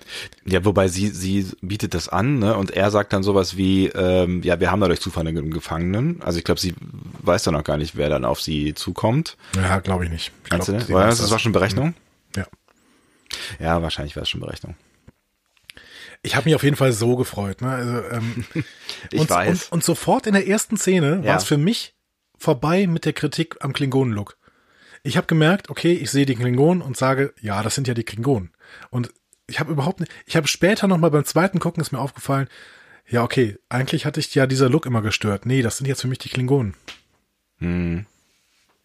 Also das habe ich ja in der ersten Folge vermutet, dass das ein paar Folgen dauert und dann sind es für mich die Klingonen. Und soweit ist es jetzt. Ja, Mag auch daran liegen, dass Lorel einfach viel, viel besser redet mittlerweile. ja, und die sieht auch irgendwie, Bitte? ich überlege gerade, haben die klingonisch geredet? Die haben da klingonisch geredet, ja. Okay. Aber beschwingter. Das war halt, ja, das war halt einfach irgendwie das, ich, äh, Ja, ich meine, Tekufma war halt auch echt ein, war ein Problem. Holz, ein Holzlöffel. Äh, Löffel. Ja. was wollte ich, wollte irgendwas anderes, ich wollte was anderes sagen. Okay, Hashtag Holzlöffel auf jeden Fall für diese Folge. Ja, ich meine, der war ja echt, der, mein Gott, der, der, der Ein Holzlöffel. Die, ja, die Ausstrahlung eines selbigen. Hat auch ungefähr genauso Was gesprochen. für ein Holzlöffel, gucken war. Jesus. Ja. Lass uns ganz schnell weitermachen mit, sind wir mit der Sinne durch? Ja, nee. Ja, wir, ach so, nee, vielleicht sollten wir noch erwähnen, wer denn, wie, wie es denn da weitergeht mit der Folterungsgeschichte, weil das wird in der, Ja, das kommt, das kommt nachher erst. Aber die Ach, Frage echt? ist für mich jetzt gerade noch, was will Lorel eigentlich? Will sie jetzt bei Cole mitmachen? Will sie mit der Föderation kollaborieren? Hat sie eine eigene Agenda? Ich sage eher Letzteres, du offensichtlich auch. ja, äh, wobei die Frage ja fast noch verfrüht ist, weil wir ja da gerade noch gar nicht genau, ne, Dann aber, stellen wir sie nachher nochmal. ja, also, ich würde beides, mit beidem, auf beides mit Ja antworten. Genau. Und äh, hier muss ich sagen, in dieser Szene bin ich von Lorel auf ähm, nee, noch nicht richtig schlau geworden, was Lorel wirklich will. Ach so. Aber ähm, das wird ja nachher ein bisschen klarer, wenn auch nicht perfekt klar. Ich Ja. habe ein bisschen was auszusetzen an dieser Klingon-Story, sage ich jetzt schon so ein bisschen. Ach du Heiliger. Obwohl ich die Klingonen so liebe. Ja, das, das, das klingt ja, das klingt ja nach, nach, Nee, ich breche nicht mit ihnen. Uiuiuiui. Ähm, wir sind wieder auf Pavo in der nächsten Szene. Äh, Da finden Burnham, Tyler und Saru äh, den Staubwesen folgend eine Laubhütte im Wald. Frage, wer hat eigentlich diese Hütte gebaut? Und warum? Das war das erste, was ich, also warum? Warum ist diese Hütte da? Genau. Das ist mir völlig unklar. Wir sind der Planet, wir leben hier überall. Aber wir haben eine Hütte gebaut. Mit einem Kristall in der Mitte. Halt deine Hand den Kristall hinein. verstehe ich noch, den Kristall erklären sie nachher. Aber die Hütte, keine Ahnung. Also körperlose Wesen können die eine Hütte bauen? Ich bin mir unsicher. Oder hat die Hütte sich selbst gebaut, weil der Planet so in großer Harmonie? Vielleicht ist das auch einfach so ein Gastding. Ne? Die wollen ja gerne bekannt gemacht werden, deswegen haben sie diesen Kristall auch gemacht. Das Ja. wird nachher gesagt. Und ähm, vielleicht rechnen sie damit, dass irgendwann Leute kommen und dann haben, brauchen die Hütten. Und Kristalle in Hütten, um zu reden, also zu kommunizieren. Vielleicht. Ja, aber da, ja, also da habe ich mich schon auch einen Moment lang gefragt, so, äh, okay. Ähm, Saru empfindet keine Gefahr, sagt er. Und seine Ganglien schlagen, schlagen auch nicht aus. Sitzen äh, äh, Burnham und Tyler nicht sogar auf einer Bank draußen? Nee, drin sind die, meine ich. Die, also Alle in dieser Laubhütte. Nein, nein, später sitzen die dann nicht irgendwie draußen im Mondlicht auf einer Bank? Egal, da kommen wir eh noch später ich zu. genau. Also, ja, oder. Also Saru nimmt auf jeden Fall dann Erstkontakt auf. ja, Ähm, mal wieder. Genau. Das läuft für ihn, sagt er, ein bisschen verwirrend ab. Ne? Er hält seine Hand dann da rein und kriegt irgendwie so einen, so einen komischen Harmonieschock. Ich war kurz erinnert an die Folge äh, Enterprise, wo ähm, hier Tucker Ja. äh, auf, auf diese, diese andere, dieses, dieses Schiff in so einer anderen Halbdimension äh, geht. Das ist, glaube ich, erste Staffel, wo er ähm, erstmal so drei Stunden in so einer blöden äh, Schleuse äh, verbringen muss, bis er sich an diese, diese andere, was auch immer, Zeit, irgendwas Form äh, gewöhnt hat und dann ähm, lernt er da so eine Alte kennen und die sagt dann auch hier halt mal die Hand hier in das Becken und danach kommt der Schwanger zurück nach Hause. Ich habe schon Ach stimmt, böses das ist Tucker schwanger. ja, genau. Hat da schon Oh böses böses geahnt. Was ist das? Aber Saru wäre bestimmt ein schöner äh, Vater, ein liebender Vater. Ein lieber Vater auf jeden Fall. Und ein Vielleicht- besorgter Vater. Helikoptervater. Helikopter Saru. Definitiv. Ähm, also er geht dann, weil er so verwirrt ist, aber weil er Harmonie gespürt hat und keine Feindseligkeit, geht er dann tiefer in den Prozess rein und ähm, zieht seine Jacke aus dafür. Und Burnham Tyler ähm, richten sich dann auch auf so eine längere Wartezeit an. Ähm, Ja, das ist, finde ich, auch ganz cool, dass die, die, die sagen dann halt irgendwie, ja, lass den Alten mal machen, wir äh, spielen eine Runde Karten oder was. Also, ja, sie, be sie begründen das doch auch. Ne? Also, ähm, ja, da ist natürlich eine interessante Nummer für unsere äh, Kaplar-Theorie drin, in, der, in dieser Szene. Ich weiß nicht, ob du das bemerkt hast. Ähm, die Kaplar-Theorie würde ja besagen, dass Tyler, ähm, dass äh, Tyler Wok ist. Und Tyler fragt dann Burnham, oh, ich fühle ich fühl mich fast schuldig, wenn man das einfach so hier raus. Ja, ein bisschen, aber Tyler fragt dann äh, Burnham, ja, was ist jetzt, oberste Direktive oder was? Ne? Und nein, Burnham muss sie aber nur erstmal kurz die oberste Direktive erklären. Nein, oberste Direktive ist das natürlich nicht, denn wir haben ja schon Kontakt und dementsprechend kann es keine oberste Direktive sein, deswegen äh, müssen wir jetzt die Erstkontaktprotokolle äh, durchlaufen lassen. Und O- Erstkontaktprotokolle heißt halt auch, dass wir die Leute jetzt um Erlaubnis fragen müssen, den Kristall zu benutzen. Wenn hier keiner gewesen wäre, dann hätten wir ihn einfach benutzen können. Ähm, aber ähm, und wenn wir uns nicht zu erkennen geben, dann ist alles gut. Aber in dem Moment, wo wir uns zu erkennen geben, müssen wir das Eigentum dieser Leute schützen. Und das heißt eben nicht mehr oberste Direktive, sondern es heißt Protokoll für Erstkontakt. Aber tut mir leid, das muss Tyler wissen. Wenn Burnham das weiß, muss Tyler das auch wissen. Das stimmt, das ist mir gar nicht so aufgefallen. Das war halt so ein, so ein, auch so ein, so ein äh, Erklärstückchen für uns natürlich, ne? also ja. für uns Zuschauer. Ähm, deswegen habe ich es gar nicht so als Hint gesehen, weil irgendwie habe ich gedacht, okay, mir erklärt's mal mir nochmal gerade kurz, wie, auf welcher Grundlage man jetzt hier operiert. Aber du hast eigentlich recht, natürlich, wa warum sollte sie das Tyler erklären? Ja. Weil er sechs Monate lang in Gefangenschaft war und alles vergessen hat, was er gelernt hat. Ist irgendwie Unsinn, ne? Ja. Und äh, die Erklärung wäre dann vielleicht, den Klingonen ist die oberste Direktive nicht wirklich bekannt, ne?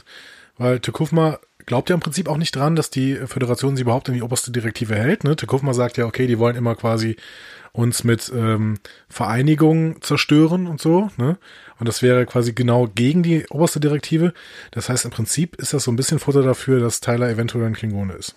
Ist um drei Ecken gedacht, aber könnte man so interpretieren. Ja. Kann man, kann man an der Stelle mal so stehen lassen. Also es drängt sich irgendwie nicht jetzt total auf, aber es ist auf jeden Fall seltsam. Ja. Wäre einfach, wenn die Charakterzeichnung so äh, funktioniert, dann müssen sich die Autoren so ein bisschen drauf, dran halten und dann können sie das vielleicht an so einer Szene interpretieren. Oder so. Ja, es, es, könnte, es, ja, es könnte ein Brotkrumen sein. Ja. Okay. Ähm, wir sehen dann, also die setzen sich dann offensichtlich irgendwo hin. Du hast gesagt, auf eine Bank. Ich weiß nicht, ich habe irgendwie gedacht so an einen Brunnen, aber Ja, aber, ein aber Brunnen ist es auch nicht. Ne? beides wäre halt seltsam. Also wozu haben die einen Brunnen und wozu haben die eine Bank? Also die sitzen dann da irgendwie und unterhalten sich über ihre Träume äh, für eine Zeit nach dem Krieg. Entschuldigung, das ist schon spät heute. Ja, es hat sich an der Stelle, finde ich, ein bisschen gezogen, finde ich auch. Ja. Ähm, also Tyler träumt so ein bisschen vom, äh, am Ende der Straße liegt ein Haus am See. Ich glaube, ich glaube, ich glaube, er hat einen Text von, von Riker bekommen. Ja, genau. Bin mir nicht so ganz sicher, aber ich bin mir relativ, also ich glaube, das ist ein Text von Riker gewesen. Ja, da siehst du, Jonathan Frakes hat also doch mitgeschrieben. Haben, die, ähm, haben sie einfach da reingeschmuggelt. Und dann möchte ich irgendwann mit einer Pfeife am See sitzen. Und weißt du eigentlich, wie eine richtige Forelle schmeckt? ja. Ah. Und äh, Burnham sagt, ja gut, du gehst in dein Haus am See und ich gehe wieder in den Knast, denn ich habe lebenslänglich bekommen. Ja, ist natürlich ein Problem. Ja. Ähm, Deswegen kann, müsste sie eigentlich daran interessiert sein, dass der Krieg so lange wie möglich auch irgendwie dauert. genau, das sagt Tyler ja auch, ja, dann pass mal auf, dann lass uns doch einfach nichts mit dem Kristall machen und den Krieg weiter anlaufen lassen, weil so lange bist du noch im Dienst. Sehr romantisch. Ja. Lass Ähm. uns, ja, lass uns die Menschheit abschlachten. Hauptsache, so, wir sind zusammen Genau. auf einem Schiff. Und hier muss man tatsächlich mal diesen Utilitarismus der, äh, der Vulkanier loben, ne? weil ähm, Ja, aber der- mein Gott, das hätte aber auch jeder normale äh, denkende Mensch. Egal. ja, Aber bitte lob ihn. genau.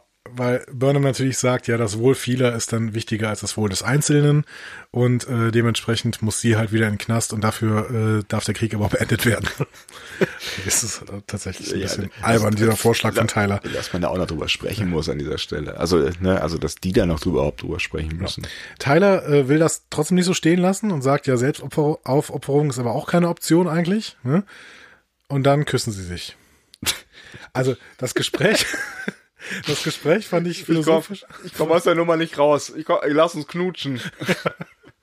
philosophisch fand ich das Gespräch einigermaßen interessant, Ja. auch wenn es sich gezogen hat und die Optik mich auch ein bisschen schon an dieser Stelle ermüdet hat, später noch mehr. Ähm, aber der Kuss hat sich, für, also es hat sich einfach für mich nicht gerade nach Kuss angefühlt. Nee. So, die Chemie war in der letzten Folge durchaus zwischen den beiden da. Ja. Aber jetzt, Nee. nee. Es war ein, war ein ganz, ganz komisch, also man hatte auch das Gefühl, sie sind viel weiter auseinander als zusammen in diesem Gespräch, als dass sie sich jetzt küssen sollen würden. Und dann denkst du dir halt auch irgendwie, also ich weiß natürlich nicht, wie viel Zeit jetzt wieder vergangen ist, wie viel die jetzt schon rumgeknutscht haben in der Zwischenzeit, aber irgendwie du denkst, du bist auf einem fremden Planeten, hinter dir läuft gerade so eine First-Contact-Szene. Saru müht sich ab, um mit diesen, mit diesen Leuten äh, irgendwie klarzukommen. Du sitzt auf einem fremden Planeten und äh, hinter dir ist Krieg, so. Und von dir hängt's ab, ob dieser Krieg möglicherweise schneller oder überhaupt gewonnen wird. Und das Erste, was du tust, ist, nachdem du drei sinnlose Sätze mit deinem Objekt der Begierde gewechselt hast, ist Knutschen? Ja, gut. Sie sind halt im Krieg. Also, man muss die Zeit auch nutzen, die man dann mal für sich hat. So, meinst du, das aber war, ich finde einfach, die Szene hat nicht gepasst. Nee. Aber irgendwie, ähm, also ich finde, habe kein Problem damit, dass die rumknutschen da jetzt auf dem Planeten, aber dann sollen sie bitte auch vorher irgendwie über romantische Sachen sprechen und nicht über äh, den die äh, Differenzierung zwischen äh, Selbstaufopferung und äh, dem Wohl vieler, so ungefähr. Also, keine Ahnung. Naja, wobei man an der Stelle schon festhalten sollte, dass irgendwie ähm, äh, da Michael zumindest rollenkonform bleibt. Ähm, ich habe da äh, mit äh, Corinna, Grüße an dieser Stelle, auf Facebook kurz drüber geschrieben, über die, Grüße. die ähm, die, die, Rolle Michael an sich und äh, die Bedeutung einer Romanze für Michael, weil ähm, sie hatte Angst davor, dass Michael möglicherweise jetzt so diese die, diese starke äh, dieses starke Frau sein äh, und logische Denken aufgibt äh, wegen einer Wegen Tyler. ja wegen einer Romanze. So und das würde sie schade finden, weil sie die die Rolle sehr gut gezeichnet findet, äh, also aus der Perspektive einer, einer, einer starken Frau so. Und das passiert zumindest in dieser Szene eher nicht, da ist ja eher der der Tyler der äh, unrationale Idiot. Ja, den ich an dieser Stelle auch wirklich am wenigsten verstehe. Also ich habe auch das Gefühl, ähm, Burnham ist hier äh, charakterkonform, aber Tyler eben nicht so richtig. Ja. Ja, Also ja, Haus Charakter, charakterkonform, wir wissen also, von Tylers Charakter wissen wir nicht so richtig viel. Ne? Ja, aber wo, wo kommt, wo kommt das, wo kommt das her? Also, also auch diese, diese, ne, ne, nehmen wir jetzt mal die Kaplar-Theorie. Hat er sich das dann irgendwann, also ich meine, wo kommt dieser, dieser Haus am See Forellen-Scheiß her? haben die, Ahnung. haben die, haben die ein Was ist was Menschen da irgendwo rumliegen und, äh, haben da mal durchgeblättert? Keine Ahnung, aber ich finde, das hört sich auch so ein bisschen nach äh, hier ähm, dem, dem Captain von der Enterprise an. Also vielleicht äh, hat er einfach so ein paar äh, persönliche Logbücher. Scott, äh, Scott Bakula oder was? Genau, Captain Scott Bakula. Captain Scott Bakula. Hat er denn auch einen anderen Namen? Jonathan Archer. Genau, Captain Archer. Ja. Also vielleicht ist das einfach so ein Traum von Captain Archer und den hat er einfach aufgenommen. Aber das Ding gibt's übrigens wirklich. Also ich habe da mal ein bisschen geguckt. äh, Das ist tatsächlich irgendein Nationalpark in, in den USA. Ach so, wovon er spricht da? Ja, genau. An dem man übrigens eigentlich gar nicht wohnen darf. Das Naturschutzgebiet. Aber gut, Wer weiß, was in 200, 300 Jahren ist. genau. Ja. ja, Lösen wir uns von dieser höchst romantischen Szene auf dem blauen Planeten. genau. Und äh, gehen in eine äh, nicht so blaue Messe. Ähm, also ein bisschen blau ist die auch. Ähm, Tilly konfrontiert Stamets in dieser Messe mit einer mit seiner übertriebenen Launigkeit. Ähm, und der will sie loswerden, äh, äh, also der will Tilly loswerden. Sagt so, ja, haben sie nichts zu tun. Gehen Sie bitte jetzt, Kadett. Und sie bleibt sitzen. Und ich habe gedacht, okay, jetzt rastet er entweder gleich wirklich aus oder es passiert irgendwas Cooles und es passiert auch irgendwas Cooles, ne? Denn er offenbart ihr dann, ähm, dass sein Weltbild sich während der Sprünge ändert. Also irgendwie. Er ist dann irgendwie vorher ganz anders als nachher, sagt er. It's a big change. Ja, ja, man versteht nicht so ganz, was er damit sagen will. Ne? Also er versucht damit zu begründen, warum er denn halt so, so wirklich so harte Stimmungsschwankungen hat. Und erklärt dann auch, warum er das nicht, äh, also davon nichts erzählt. Ne? Also sie fragt ihn dann ja auch, ähm, hast du, hast du da äh, mit ähm, Dings hier, seinem äh, Kerl drüber gesprochen? Wie heißt er noch gleich? Kolber. Danke, warum kann ich Aber, mir den Namen ähm, nicht merken? Also er sagt dann, ja, das kann ich ihm nicht offenbaren, weil äh, dann würde er entweder seine Karriere oder ähm, seine Beziehung quasi aufs Spiel setzen Ja. und mit beiden würde ich ihn verletzen und deswegen erzähle ich es ihm nicht. Gut, ist eine komische Ausrede, ein bisschen fadenscheinig, aber grundsätzlich ist das wieder so ein bisschen Stam also ich habe die Erklärung nicht ganz verstanden. Es erklärt sich weiterhin mit mir darin, dass vielleicht Stamets zwei Personen ist, so. Und mit dieser Spiegeluniversumstheorie Ja. ähm, dann wäre nämlich für ihn immer alles anders. So. Glaubst du denn, dass diese beiden Stamets dann unterschiedliche Agenten haben? Nee, weiß ich nicht. Und warum Ähm, sollten sie ich, durchwechseln? Nein, ich kann mir auch einfach vorstellen, dass Stamets, egal in welchem Universum er ist, er, er lebt immer das Leben auf der Discovery, nur sind die Leute immer völlig anders. Dass Ach, du meinst, das, sie werden so durcheinander gewürfelt quasi. ja, also Also er wird- unfreiwillig wird da, werden die durcheinander ge. Stamets wacht Ah. aus, Stamets wacht auf dem Sporenantrieb aus Ja. und ist auf der Discovery und zwar immer. So, Und auf der einen Discovery ist Tilly Captain genau. und auf der anderen Discovery, aber ist ja, Lorca Captain. Und charakterlich sind die alle völlig unterschiedlich. Das heißt, es ist für ihn jedes Mal eine völlig neue Welterfahrung, wenn er aus diesem Ding aufwacht. Und er weiß nie genau, wie es denn nun ist. Offensichtlich ist, äh, gibt es ein paar Konstanten, nämlich dass er mit dem Hugh Culber äh, zusammen ist. Ne? Äh, und ähm, aber es gibt halt auch ein paar Sachen, die sehr unterschiedlich sind. aber das würde ja bedeuten, also würde das denn bedeuten, dass die beiden durchwechseln quasi? Das heißt, wenn wenn jetzt hier der lachende Stamets in der äh, unserer Discovery Welt sind, ist dann der äh, schlecht gelaunte Ja. Stamets in der.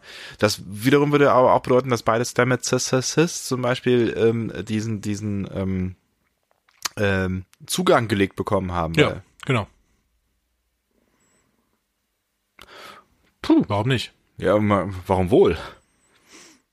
Das würde ja auch bedeuten, dass beide den Spornantrieb quasi unabhängig voneinander entwickelt haben müssen. Und der Sporenantrieb vielleicht die äh, das Dimensionstor ist für die beiden. Why not? Ja, why not? Also Ich finde, es passt ganz gut, aber äh, es kann natürlich auch sein, dass die ähm, Autoren wirklich nicht so weit denken. Aber ähm, ich habe immer das Gefühl, dass bei Stamets ist das Spiegeluniversum am, eh- am ehesten zu suchen. Es kann auch sein, dass es bei Lorca zu suchen ist, aber ich glaube, es ist bei Stamets zu suchen. Weil diese zwei Persönlichkeiten, die sind schon sehr, sehr auffällig. Also in der letzten Folge ist der auf Sporen und tanzt hier rum und was auch immer. Und äh, in dieser Folge ist er total grimmig und ähm, Tilly spricht ihn auch darauf an. Was ist los mit dir? So. Ja, ja, klar. Nein, das ist, das ist natürlich mega auffällig so. Ich habe jetzt halt nur drüber nachgedacht wegen der Motivation oder Agenda, weil er ja natürlich auch in der lustigen Version, die ja möglicherweise ja dann die andere, weil wir haben ihn ja grimmig kennengelernt. Mhm. Ja, also solange wir ihn am Anfang gekannt haben, war er immer dieser grimmige Kerl. Dann haben wir ihn jetzt in den letzten zwei Folgen oder drei Folgen, zwei Folgen, glaube ich, ne, war er, war er äh, lustig. Äh, und vor allen Dingen jetzt in der letzten Folge hat er ja quasi ähm, die Discovery gerettet. Also ne, durch dadurch, dass er halt quasi. Ähm, das würde er aber vielleicht in beiden Versionen machen, weil er einfach Chefingenieur der Discovery ist und mhm. zwar in beiden Versionen. Und weder gut noch böse, sondern einmal grummelig und einmal lustig. Ja. Ja, ist interessant. Einfach irgendwie in seiner Persönlichkeit gespiegelt halt. Das heißt ja nicht, dass er irgendwie in der einen dumm und der anderen schlau sein muss. Das waren die Spiegelpersönlichkeiten selten. Sondern dass sie einfach zwei völlig verschiedene Persönlichkeiten haben, die sich ja, quasi gegenüberstehen. Häufig natürlich gut und böse, ne? Gut und böse, ja, ja. aber grimmig und witzig. Who cares? Könnte doch sein. Könnte sein. Ähm, gut, aber du möchtest dich noch nicht komplett auf diese äh, Situation einlassen, dann würden wir nämlich wieder aufs Klingonenschiff gehen. Ja, ach, mh. Ja, ich find's, ich find's nicht unplausibel und du hast schon recht, weil äh, mit dem, mit dem, was du gesagt hast, dass das äh, Spiegeluniversum, wenn es denn wohl da ist, am ehesten bei ihm zu suchen ist, allein wegen dieser Spiegelszene, die wir nun mal hatten. So, ja. ne? Und ich meine, die müssen sie aus irgendeinem, also die ist so groß, das war kein Brotkrumen, das war ja, das war ja ein Holzhammer, winkt mit einer ganzen, ganzen. Wenn du in dem Brotkrumenbild wärst, wär's vielleicht ein Brot. das war, das war ein Brot. mit Körnern. Ja, Körnerbrötchen. Also insofern, ähm, ich, ja. ja denk, denk nochmal, denk nochmal, gerade, wir kommen genau. ja nachher. Wir kommen ja eh nochmal zurück. Kommen wir nochmal zurück? Ja, wahrscheinlich nicht, aber wir machen ja noch eine, wir machen ja Nächste noch, Folge. Wir, wir, machen noch eine Folge, auch das. Nein, wir machen ja gleich noch, noch ein Fazit. Genau. Ähm, in der nächsten Szene sind wir wieder auf der Sarkophagus. Ähm, Lev Lorel redet mit Campbell über die Behandlung von Gefangenen und ist anschließend, als sie hört, dass die Gefangenen äh, der Föderation nicht exekutiert werden, so, sichtlich geschockt. So, also sie ist auf jeden Fall so überzeugt dann von der Föderation, dass sie sofort überlaufen will. Ähm, denn Lorel fühlt sich nämlich allein, weil ihre Mitstreiter und Vog weg sind. Also bei, bei ihren Mitstreitern erklärt sie so ein bisschen, was passiert ist. Ne? Also die sind irgendwie auch tot oder so. Ne? Nee, ja, die sind irgendwie weg. Also sie sagt immer, die sind alle gegangen. Ja, yeah, it's gone. They are gone.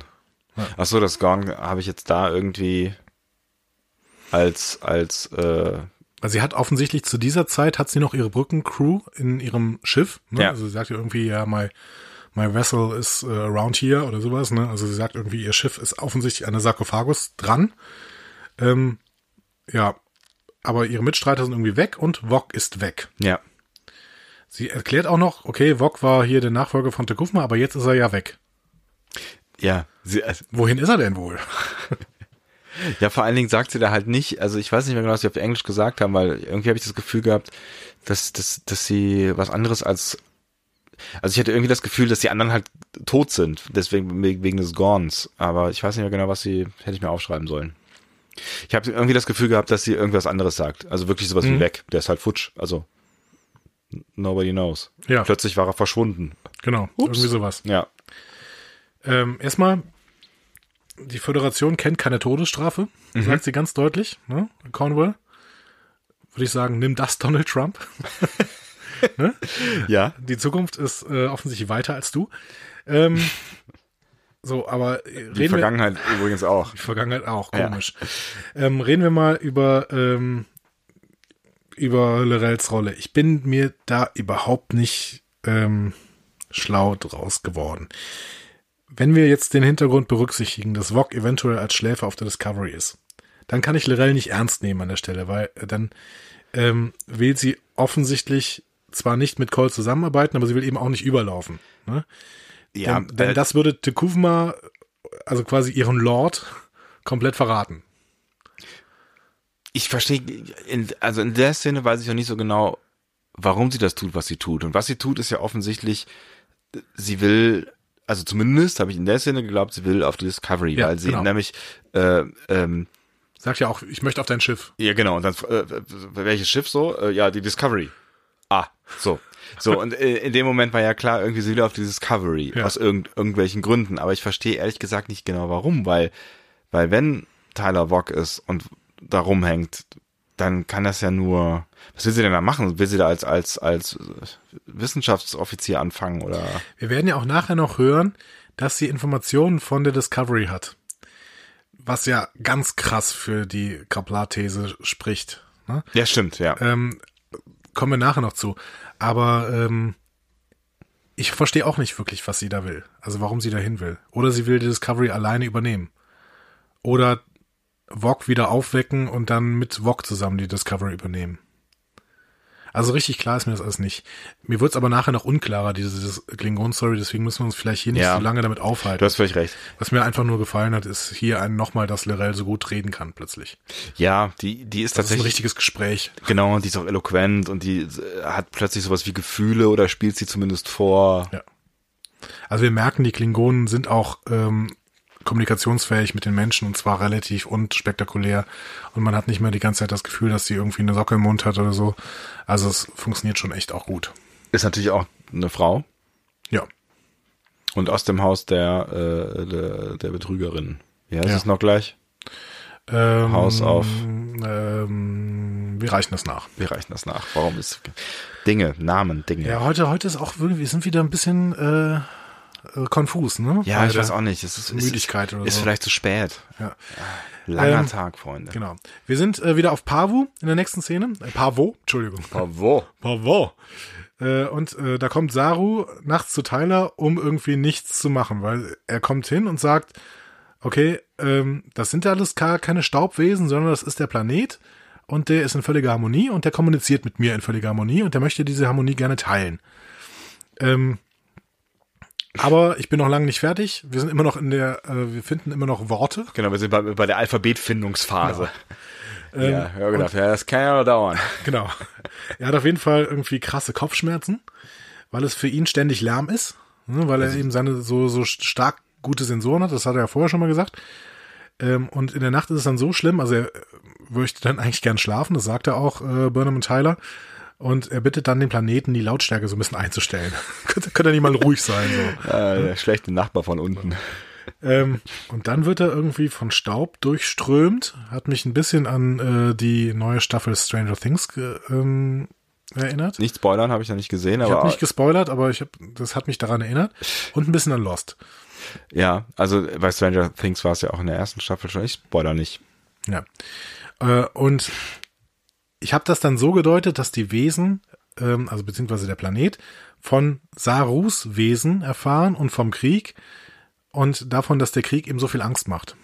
Ja, also das, es kommen ja dann so, so, so, wo man nicht ganz genau weiß, sind es Traumbilder, sind es Vergangenheitsbilder, so äh, kommen ja dann quasi aus Saru oder in Saru hervor. Ähm, und ich habe das auch so verstanden, dass das so quasi der Kommunikationsmoment ist, also dass quasi die, die, die blauen Planeten, Menschen, Wesen, was auch immer, ähm, da verstehen, wer Saru ist, aber auch umgekehrt, dass Saru da in dem Moment dann halt auch versteht, wer die sind und dann ja auch so ein bisschen dann Teil Aber dieser hab da- Symbiose wird irgendwie. Ich habe da ne? echt lang drüber nachgedacht und das, das ist der Moment, wo ich so gedacht habe, okay, psychedelisch, krass, irgendwie sehr, sehr ESO-mäßig alles. Ja, und es, es wird ja nicht besser. Also zumindest der Erzählstrang wird für mich nicht besser. Ich weiß nicht, der hatte, ich, ich finde, er hatte noch ein paar schöne Momente. Nenn mir einen. Sarul läuft mit 80 km/h durch den Wald. Okay, nenn mir einen zweiten. Nein, Quatsch.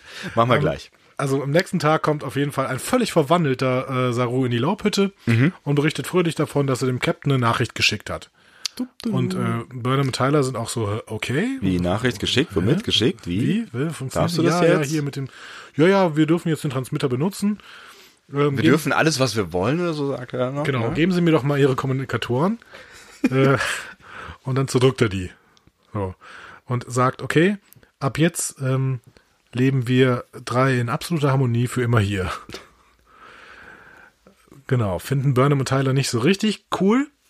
Ähm, Ja, natürlich erstmal Irritation. Was geht mit dem Typen so, ne? man muss da, da auf jeden Fall sagen, Saru ist definitiv nicht so utilitaristisch unterwegs wie Burnham. Also er stellt definitiv hier sein Wohl über das Wohl vieler. Ja, es ist halt so die Frage, unter was für eine Art von Beeinflussung er da steht. Ne? Also das, das wird ja hinterher jetzt auch nicht so richtig aufgelöst, aber das, ähm, mir kam das schon so ein bisschen drogig mhm. vor irgendwie. Also mir kam schon so vor, als wäre er nicht im Besitz seiner, seiner vollständigen ja. geistigen Danke. Fähigkeiten. Danke, habe ich mir hier wirklich auch gefragt. Also ich habe mir aufgeschrieben, wörtlich, ist Saru nicht bei Sinn oder ist er wirklich überzeugt von dem, was er da sagt? Weil wenn, wenn er überzeugt wäre, dann wäre er halt ein echt beschissener Sternflottenoffizier ja. und sollte meiner Meinung nach nach dieser Aktion auch keiner mehr sein. Ja, aber ich bin mir trotz, ich bin mir da nicht sicher, ob er nicht überzeugt von dem war. Vor allen Dingen, wenn wir die letzte Szene vielleicht noch betrachten, müssen wir gleich mal drüber sprechen. Ja, die, die, letzte Szene hat mich da ein bisschen zurückgeworfen, auf jeden Fall. Keine Ahnung. Also mich hat das halt irgendwie an so, so, es gab doch mal irgendwie so eine Folge, war das in Deep Space Nine, wo Odo irgendwann mal so komisch unterwegs war. Also das, halt, das sind ja, ja immer so. Odo die große Verbindung eingeht. Ja, genau.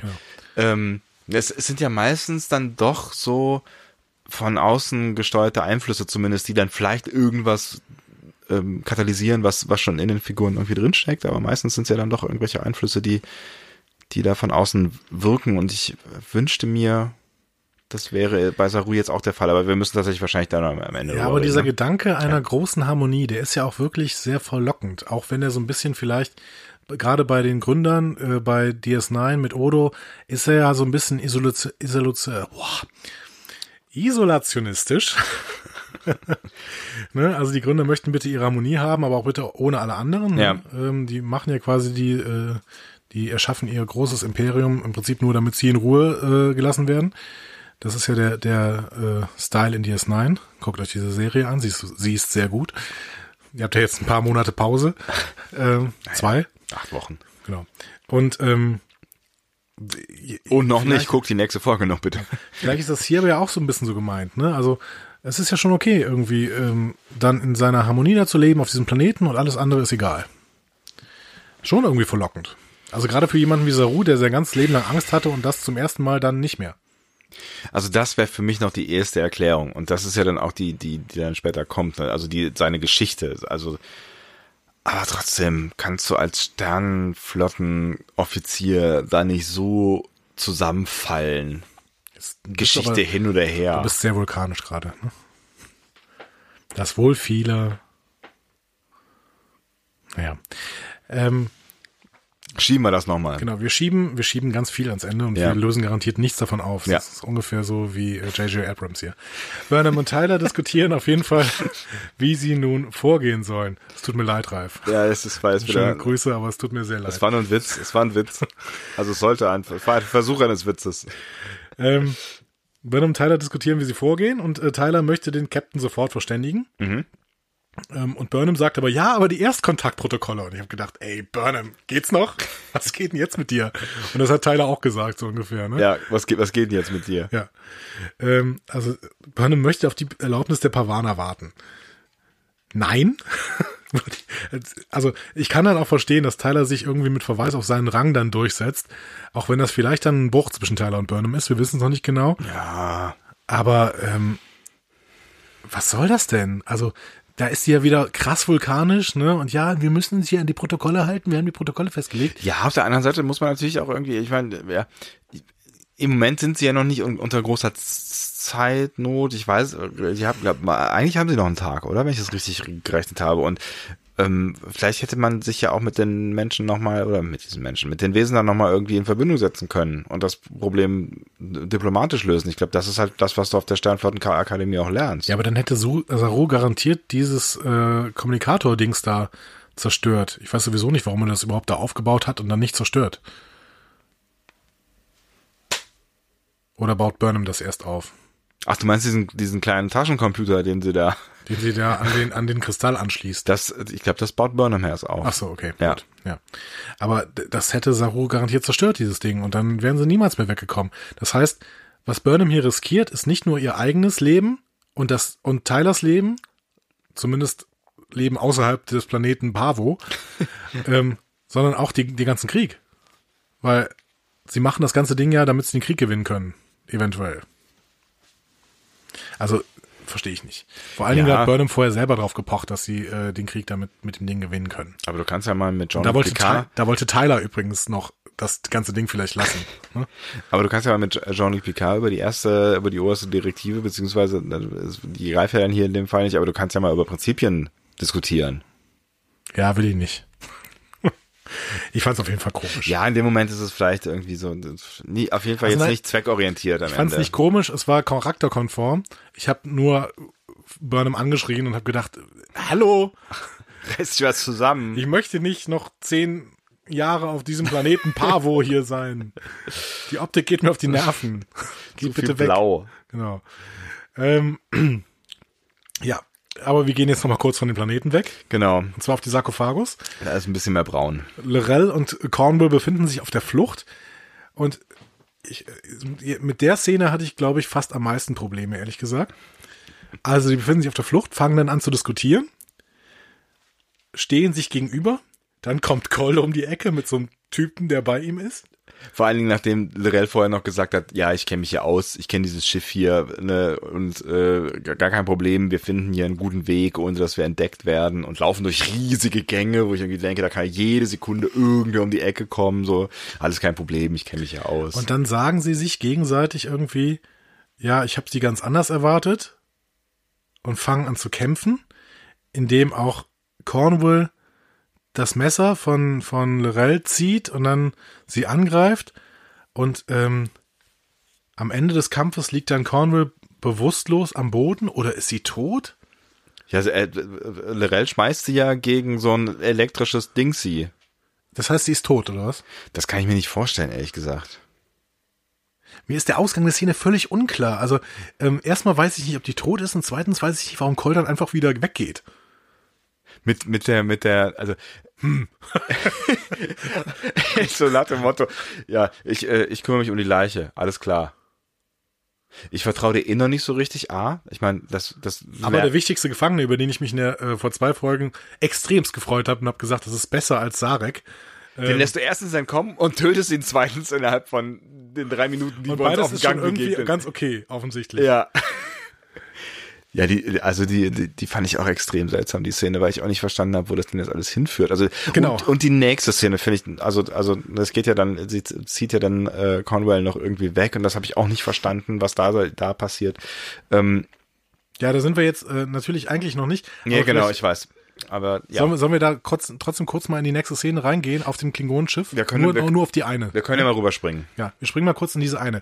Also, sie landen dann irgendwie in Lorels Schiff Ja. oder im Quartier. Ich Hab weiß ich nicht. Habe ich nicht verstanden. Ich auch nicht so Sie gehen ganz. in irgendeinen Raum und da liegen dann Lorels, also Freunde oder ihre Besatzung, auf jeden Fall irgendwelche Leute, die sie kennt. Und auch nur noch zum Teil. Genau, also sie sind ermordet oder nein, sagen wir es genauer, sie sind abgeschlachtet und Ja. zwar übelst. Wir sehen abgetrennte Arme, wir sehen einen offenen Thorax, der irgendwo da rumliegt und Lorel schwört darauf hin, Cole zu töten. Ich habe nichts an dieser Szene gerafft. Ich auch Ich habe gefragt, wo war das? Warum war das da so? Und äh, wie sind sie da hingekommen? Und äh, warum wird uns das überhaupt gezeigt? Warum interessiert es niemanden, was was Lorel mit Cornwell macht? Ich entsorge ihre Leiche. Also Die sie dann einfach liegen lässt? Genau. Und sie dann einfach wutentbrannt irgendwo hinläuft. Also So. ich, also ich kann mir vorstellen, dass es alles in der nächsten Folge uns noch erklärt wird. Wenn es nicht erklärt wird, finde ich es sehr, sehr strange. Ähm, also ich weiß nicht, ob hier Logiklöcher oder ob ich irgendwas einfach nicht gerafft habe. Leute, erklärt's mir bitte. Ne? ja, ich bin Ähm, auch dabei. Also erklärt ich, mir bitte alles, was hier gerade passiert ist. Ich habe keine Ahnung. Ich verstehe es einfach also nicht. angefangen von dieser bescheuerten Flucht. Also Ja. diese diese ganze bescheuerte Flucht ist das ist doch alles Ja, und Coles Verhalten. Warum bleibt er denn dann zehn Meter entfernt stehen, guckst dir das alles an und geht dann mürrisch wieder weg? hier vor allen Dingen nachdem die doch schon beide zusammen da im Flur stehen quasi und nichts tun und erst vor den Augen von Goll anfangen überhaupt zu kämpfen. Aber zwei, drei Sekunden später erst. nachdem wir schon, äh, ach so, ja, dann fangen wir jetzt an zu kämpfen. Alles klar. Action. Ah, Leute. Also das das echt nicht. Also ich, ich, mag nicht. das, ich mag das alles sehen und ich werde die, ich, Spoiler, ich werde diese Folge auch nicht besonders negativ bewerten, aber das habe ich alles nicht verstanden. ich auch nicht null. So. Ähm, erklärt mir das bitte. Erklärt mir das bitte alles.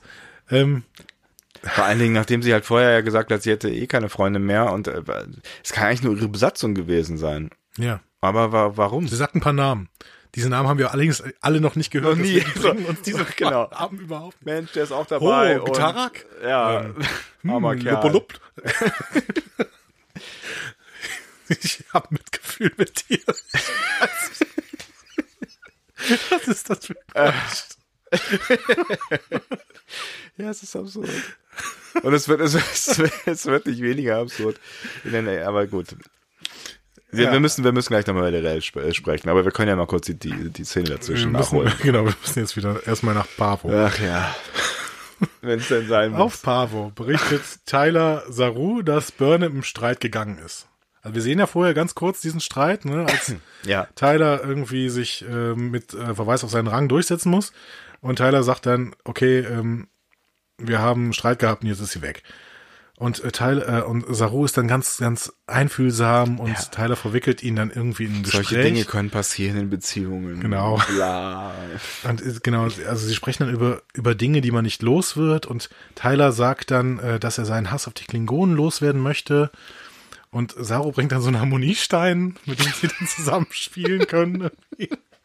Das, das ist echt so. Ich nach, nach der Szene. Möchtest du vielleicht meinen Stein anfassen? Ah, Kontenance, wir verlieren es, wir verlieren es gerade. Es ist, äh, aber ohne Scheiß, das war auch so, und so. Und danach dann noch diese Klingon-Szene, da habe ich auch echt gedacht, so ich das nächste Mal mu- muss ich diese Folge abends gucken. Aber wenigstens bei Trinken. Ja, Ähm, ja, und äh, Saru bemerkt auf jeden Fall dann, äh, als sie mit diesem Harmoniestein spielen, bemerkt er dann, äh, dass Tyler nicht aufrichtig war. Frage. So, ah, ja. ähm, äh, Tyler ist nicht aufrichtig. Ich habe kurz gedacht, dass hier jetzt gerade die, die Kaplar-These aufgedeckt wird. So, ja. Okay, krass, du bist nicht aufrichtig, du bist ja gar nicht Tyler oder so. Ne? Habe ich auch gedacht, also vor allen Dingen, nachdem er dann halt, also so diese, diesen, diesen Klingonenhass-Kram erzählt hat, Ja. so, ne? Und da, wo, was ja so aus dem Nichts kam. Also äh, klar, er wollte halt irgendwie Saru so ein bisschen ablenken und eintüddeln mit irgendeinem, wo, sie, wo er gedacht hat, wo kann ich Betroffenheit irgendwie generieren und mi- mich mit in so ein, so ein Therapiegespräch begeben, aber das kam ja schon irgendwie wie Kai aus der Kiste, so hier mein Hass auf die Klingonen, ai, ai, Ja, ai. ja. So, und dann noch dieser Stein und dieses Blitzen, da hab ich gedacht, oh, er, jetzt, äh, jetzt. Aber war es vielleicht denn trotzdem auch ein Hinweis tatsächlich wieder? Weil ähm, wir erfahren ja dadurch auf jeden Fall, dass Tyler gelogen hat. Oder war, hat er vielleicht nicht gelogen, sondern war nur nicht aufrichtig in seinem Ansinnen, dass er irgendwie da gerade wirklich Trauer hat. Ja, das äh, anders geht's ja nicht, weil sonst, also wenn du, wenn du sagst, irgendwie Saru war nicht in, in äh, irgendwelchen, weiß nicht beeinflusst oder hat, weiß nicht, irgendwie auf, auf dem auf dem blauen Zeug drauf da, sondern äh, war halt anfällig auf seiner, aufgrund seiner, seines Charakters für dieses Harmoniegeplänkel, dann ähm, müsste, wenn er da ja irgendwas gesehen hat in Tyler, müsste der das ja noch wissen. Müsste er aber doch sowieso, also eigentlich müsste Saru doch, ähm, wenn Tyler Klingone ist, müsste Sarus Ganglien doch sowieso bei Tyler immer ausschlagen, oder? Eigentlich schon und also eigentlich ähm, Wir wissen Wieder- vielleicht noch nicht hundertprozentig, wie diese Ganglien wirklich funktionieren. Ne? Auch das, aber wir, ähm, wir, wir sind uns ja auch nicht so ganz einig, weil du eben das Wort Schläfer zum Beispiel benutzt hast, äh, in, in äh, Bezug auf Lirel, die möglicherweise auf die, auf die Discovery will, um, um äh, Tyler zu aktivieren. Es kann natürlich auch einfach sein, dass Tyler selbst nichts davon weiß, dass er nicht nur Tyler ist und dann Ja.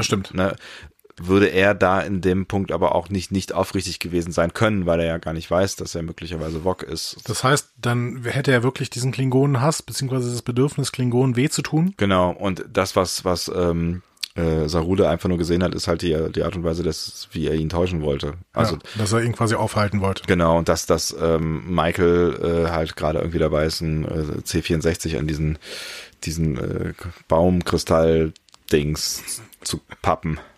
Schöne C64, ja. ähm, genau, also Sarus Ganglien schlagen dann auf jeden Fall aus und er merkt, dass er reingelegt worden ist und dann äh, sehen wir auch in der nächsten Szene Burnham, die den Kristall erreicht und die Kommunikation startet und Saru, der in Tempo 80 durch den Wald läuft, was mir wirklich sehr gut gefallen Das hat hat. mir auch sehr gut gefallen. also elegant. Und ich bewundere Doug Jones, dass er auf diesen Plateauschuhen, die er da offensichtlich trägt, so gut laufen kann. Ja, Respekt. Ja. Wobei es war ja weit weg, wer weiß. Äh, es ist ja so da oben irgendwie im Bild. Ich, Ja. wer weiß, wie groß der da war. Was ne? mir auf jeden Fall auch gefallen hat in dieser Szene, ist die Musik. Die war so treibend dramatisch und da war ich wirklich drin. Obwohl das ganze, der ganze ESO-Zeug mich vorher so ein bisschen abgehärtet hat, war ich in dieser Szene wieder voll dabei und habe gedacht, oh Gott, schafft das jetzt, schafft das jetzt? Lass Burnham doch bitte noch diesen Funkspruch absetzen. Irgendwie. Ich war da raus. Ja? Also, ich, ich war da, ich war da leider schon, schon so euphorisiert durch den äh, Kristall der Wahrheit und äh, dass, dass, dass, dass ich mich nur noch an irgendwelche Slapstick-Filme aus den 20ern und Dick und Doof erinnern konnte, äh, als ich Saruda lang sprinten sah. Ja, schade. Vielleicht. Ja. Bin gespannt, was die anderen sagen. ähm, ja, es ist ja schön, dass er das kann. Also mein Respekt dafür. Ja. Und ich finde das, ich finde diesen Charakter halt einfach schön gezeichnet. Der hat besondere Eigenschaften ähm, und solche Charaktere hatten wir halt noch nicht. Wir hatten noch keinen Charakter, der sehr schnell ist. Nee, ist richtig. Aber ich finde, sonst hat der schon auch so ein bisschen was. Ähm, ja, erinnert mich irgendwie immer mal wieder an Odo, aber natürlich hat der, also ist er ist er schon deutlich anders. In, er ist er ist in seinem Anderssein ihm gleich vielleicht, aber er ist anders als er als Odo mhm. anders ist. Ja, aber stimmt. Also von vom Spiel her ist es so ein bisschen auch Odo-Style. Ne? Mhm. Ja. Ähm, könnte übrigens sein, dass es sogar derselbe Synchronsprecher ist. Das muss ich nochmal gucken. Weil ich denke gerade, die hören sich sehr ähnlich an. Hm. Nochmal sehen. Ähm, kannst du ja nicht beurteilen, weil du nur auf Englisch guckst. Ne? Richtig. Ja. Ähm, danach kommt diese äh, Schlachtszene bei den Klingonen und ähm, wir deswegen bleiben wir mal auf Pavo. Ähm, Burnham kommt dann fast zur Discovery durch. Hm? Und ähm, kurz, also äh, beim ersten Kommunikationsversuch unterbricht Saru, indem er dann quasi reingesprungen kommt. Hm? Und es kommt zum Kampf mhm. an dessen Ende Burnham Saru mit einem Phaser quasi gelähmt hat, habe ich es zumindest so verstanden? Ja, das war irgendwie, das war nicht mehr auf, es gab ja früher so dieses nicht auf Töten Betäuben gestellt, und Töten. Genau, und dieses Betäuben war ja irgendwie mal, das war eher so ein, so ein Stupsen, ne, so ein genau. Autsch. Also, ja, oder so eine Art Lähmung, ne? Also er kommt dann ja irgendwie nicht mehr so richtig hoch, ne? Er hat natürlich schon vorher einmal auf den C64 draufgehauen und eine Beule reingedrückt, ne? Ja, genau. Aber es scheint den nicht kaputt gemacht zu haben, wie wir sehen. Ähm, Saru gerät dann quasi so ins, ähm, ins Schlottern ne, und sagt, ja, sie können immer nur nehmen, äh, sie nehmen meinen Frieden. Hm? Und dann kommt Tyler plötzlich so per Planetenbeam zu ihnen gesprungen. However, was hab, ist da passiert? Weiß ich nicht, ich habe das so schon, ich habe das so gedeutet, dass ähm, die jetzt quasi diese Wesen die gesamte Situation durchschaut haben und haben jetzt gedacht, okay, wir wollen Harmonie und Harmonie ist gerade das Letzte, was zwischen Tyler und äh, äh, zwischen Burnham und Saru abläuft. Das heißt, wir bringen jetzt Tyler dahin, damit er diese Harmonie wieder herstellt, weil wir schaffen das offensichtlich gerade nicht. Okay. War mal eine Interpretation, weil ähm, Saru äh, fällt dann ja quasi auch sofort auf die Knie und bittet den Planeten um Verzeihung. Hm? Hm. Hast du nicht so verstanden? Ich fand's, ich, ich Du war, warst echt raus, ne? Ich war raus und war irritiert. Also ich war ja. eh schon irritiert und dann war ich noch mehr irritiert, weil dann plötzlich irgendwie, äh, ja, Teil aus dem Nichts erscheint in einer blauen Wolke. Und ja so, hm, alles klar. Habt ihr euch angefreundet? Ja, so. offensichtlich. Burnham bittet dann diesen Planeten, die Planetenwesen, die Staubwesen irgendwie, also bittet die um Hilfe ähm, und begründet das relativ schlau an der Stelle, ne, weil Burnham hat kapiert, okay, das sind Harmoniewesen mhm. und dann sagt sie einfach, okay, die Klingonen wollen übrigens keine Harmonie. Ne? das ist ein gutes Argument natürlich gegenüber den äh, Harmoniewesen. Mhm. Ähm, allerdings haben die eine andere Agenda. Ne? Äh, Saru, Saru bettelt dann erstmal, nein, helft denen nicht, weil ähm, äh, dann äh, zerstören die euch oder dann äh, zerfällt eure Harmonie oder was auch immer. Ne? Ja, ja, also dann machen sie sich halt auch einfach angreifbar für die, also sie werden zu einem Ziel für die Klingonen. So. Genau. Ja. Und dann fängt der Kristall einfach an zu glühen und laut zu schwingen. Und äh, offensichtlich äh, wird dann die Discovery mit den Offizieren wieder an Bord gebeamt. Ähm, ja, ich habe erstmal überhaupt nicht gerafft, was hier die, die Idee war ne, ähm, des, des Planeten. Aber wie gesagt, später habe ich dann kapiert, okay, äh, der Planet möchte jetzt offensichtlich hier absolute Harmonie äh, stiften und das offensichtlich zwischen den Klingonen und den Menschen. Und das äh, schafft man offensichtlich dann, das würde ja dann deine Tyler-Theorie von eben unterstützen, äh, indem man Menschen äh, oder die Parteien zusammenbringt und ähm, ja. Ab, ja, Konfrontationstherapie quasi. Auch das habe ich übrigens wieder als Callback auf ähm, die allererste Klingonenfolge aus TOS äh, empfunden. Mhm. Äh, ich glaube, die heißt Kampf um Organia auf Deutsch. Äh, und da geht es darum, dass die Wesen von Organia eben äh, Frieden vermitteln wollen zwischen den Klingonen und den Menschen. Das auch schaffen. Also da wird der Friede Ah. von, äh, von Organia ähm, geschlossen. Vielleicht. Hm? Aber es entwickelt sich ja da an dieser Stelle, an dieser Stelle ein bisschen anders. Ja, Ne? durchaus. Ähm, denn äh, die ähm, diese Wesen sind einfach nicht so schlau offensichtlich. Also sie kennen die Klingonen nicht. Ja, sie kennen ja offensichtlich auch niemanden sonst so, ne? Also die, Ja. die wollten zwar irgendwie neue Welten entdecken, aber haben offensichtlich bisher noch nicht so richtig viel entdeckt. Ja, die haben, die haben halt gedacht, okay, wir bringen jetzt Harmonie überall hin, aber sind sich noch nicht darüber im Klaren, dass die nicht jeder annehmen kann. Ja. Offensichtlich. Ne? Ähm, ja. Also das wissen wir an der Stelle noch nicht, aber das werden wir nachher noch erfahren, denn wir sehen dann erstmal auf der nächsten, in der nächsten Szene die Krankenstation und Saru schämt sich, ganz offensichtlich. Ja. Ne? Da kann Burnham dann kaum in die Augen gucken und sagt, entschuldigt sich dann dafür, ja, okay, ich habe uns alle gefährdet, ich habe äh, sie mit Waffen bedroht und wie auch immer, ne? Ähm, nee, Waffen bedroht sagt man nicht, ne? aber auf jeden Fall sagte, äh, Ja, es war entschuldigt schon Gewalt im Spiel sein gesamtes so. Verhalten. Ja, ja, ja. Ne?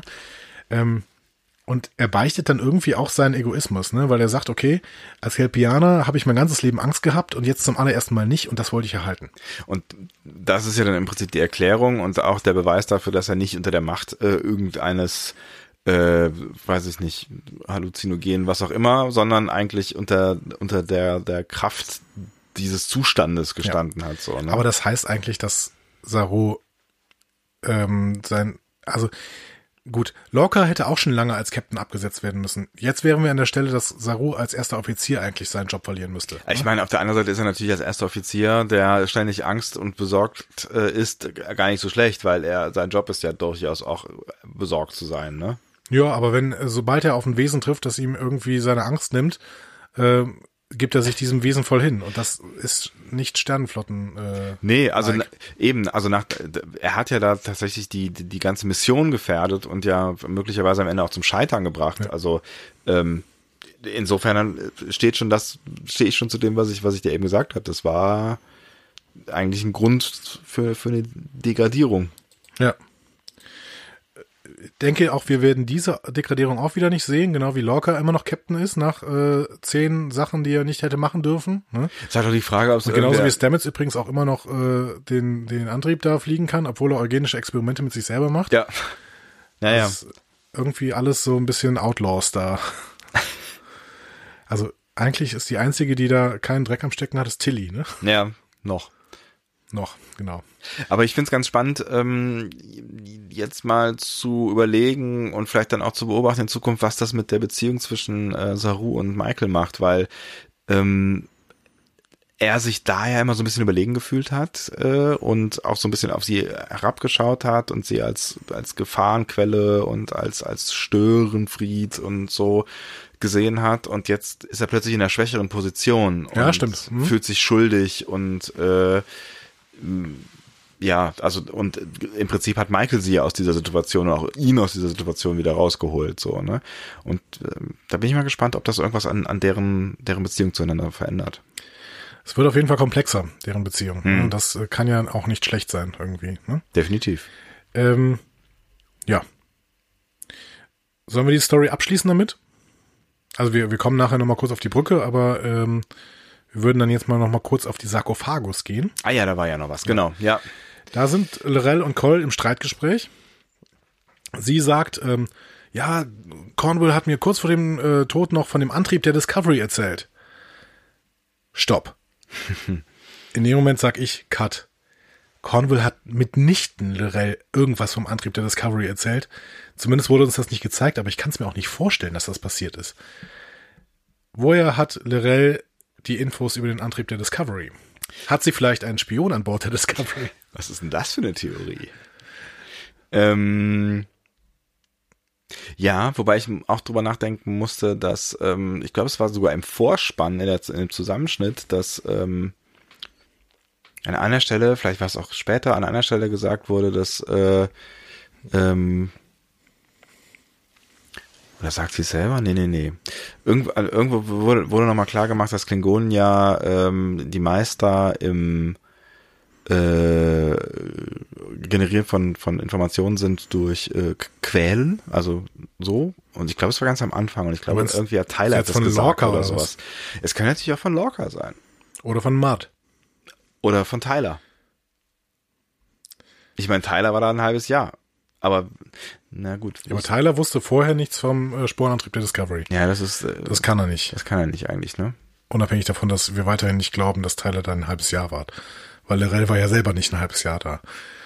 Aber ähm, das ja, ist von, ja also von Lorca. Es wäre zumindest noch eine Möglichkeit. Von Lorca wäre eine Möglichkeit, von Matt wäre eine Möglichkeit, weil da muss ich äh, auch weiterhin sagen, ähm, es ist einfach keine schlaue Idee, Matt äh, unter der Führung eines ähm, großindustriellen Waffenhändlers freizulassen, der vielleicht auch ein Interesse an äh, der, der Weiterführung des Krieges hat und dementsprechend Informationen, die die Klingonen bekommen könnten.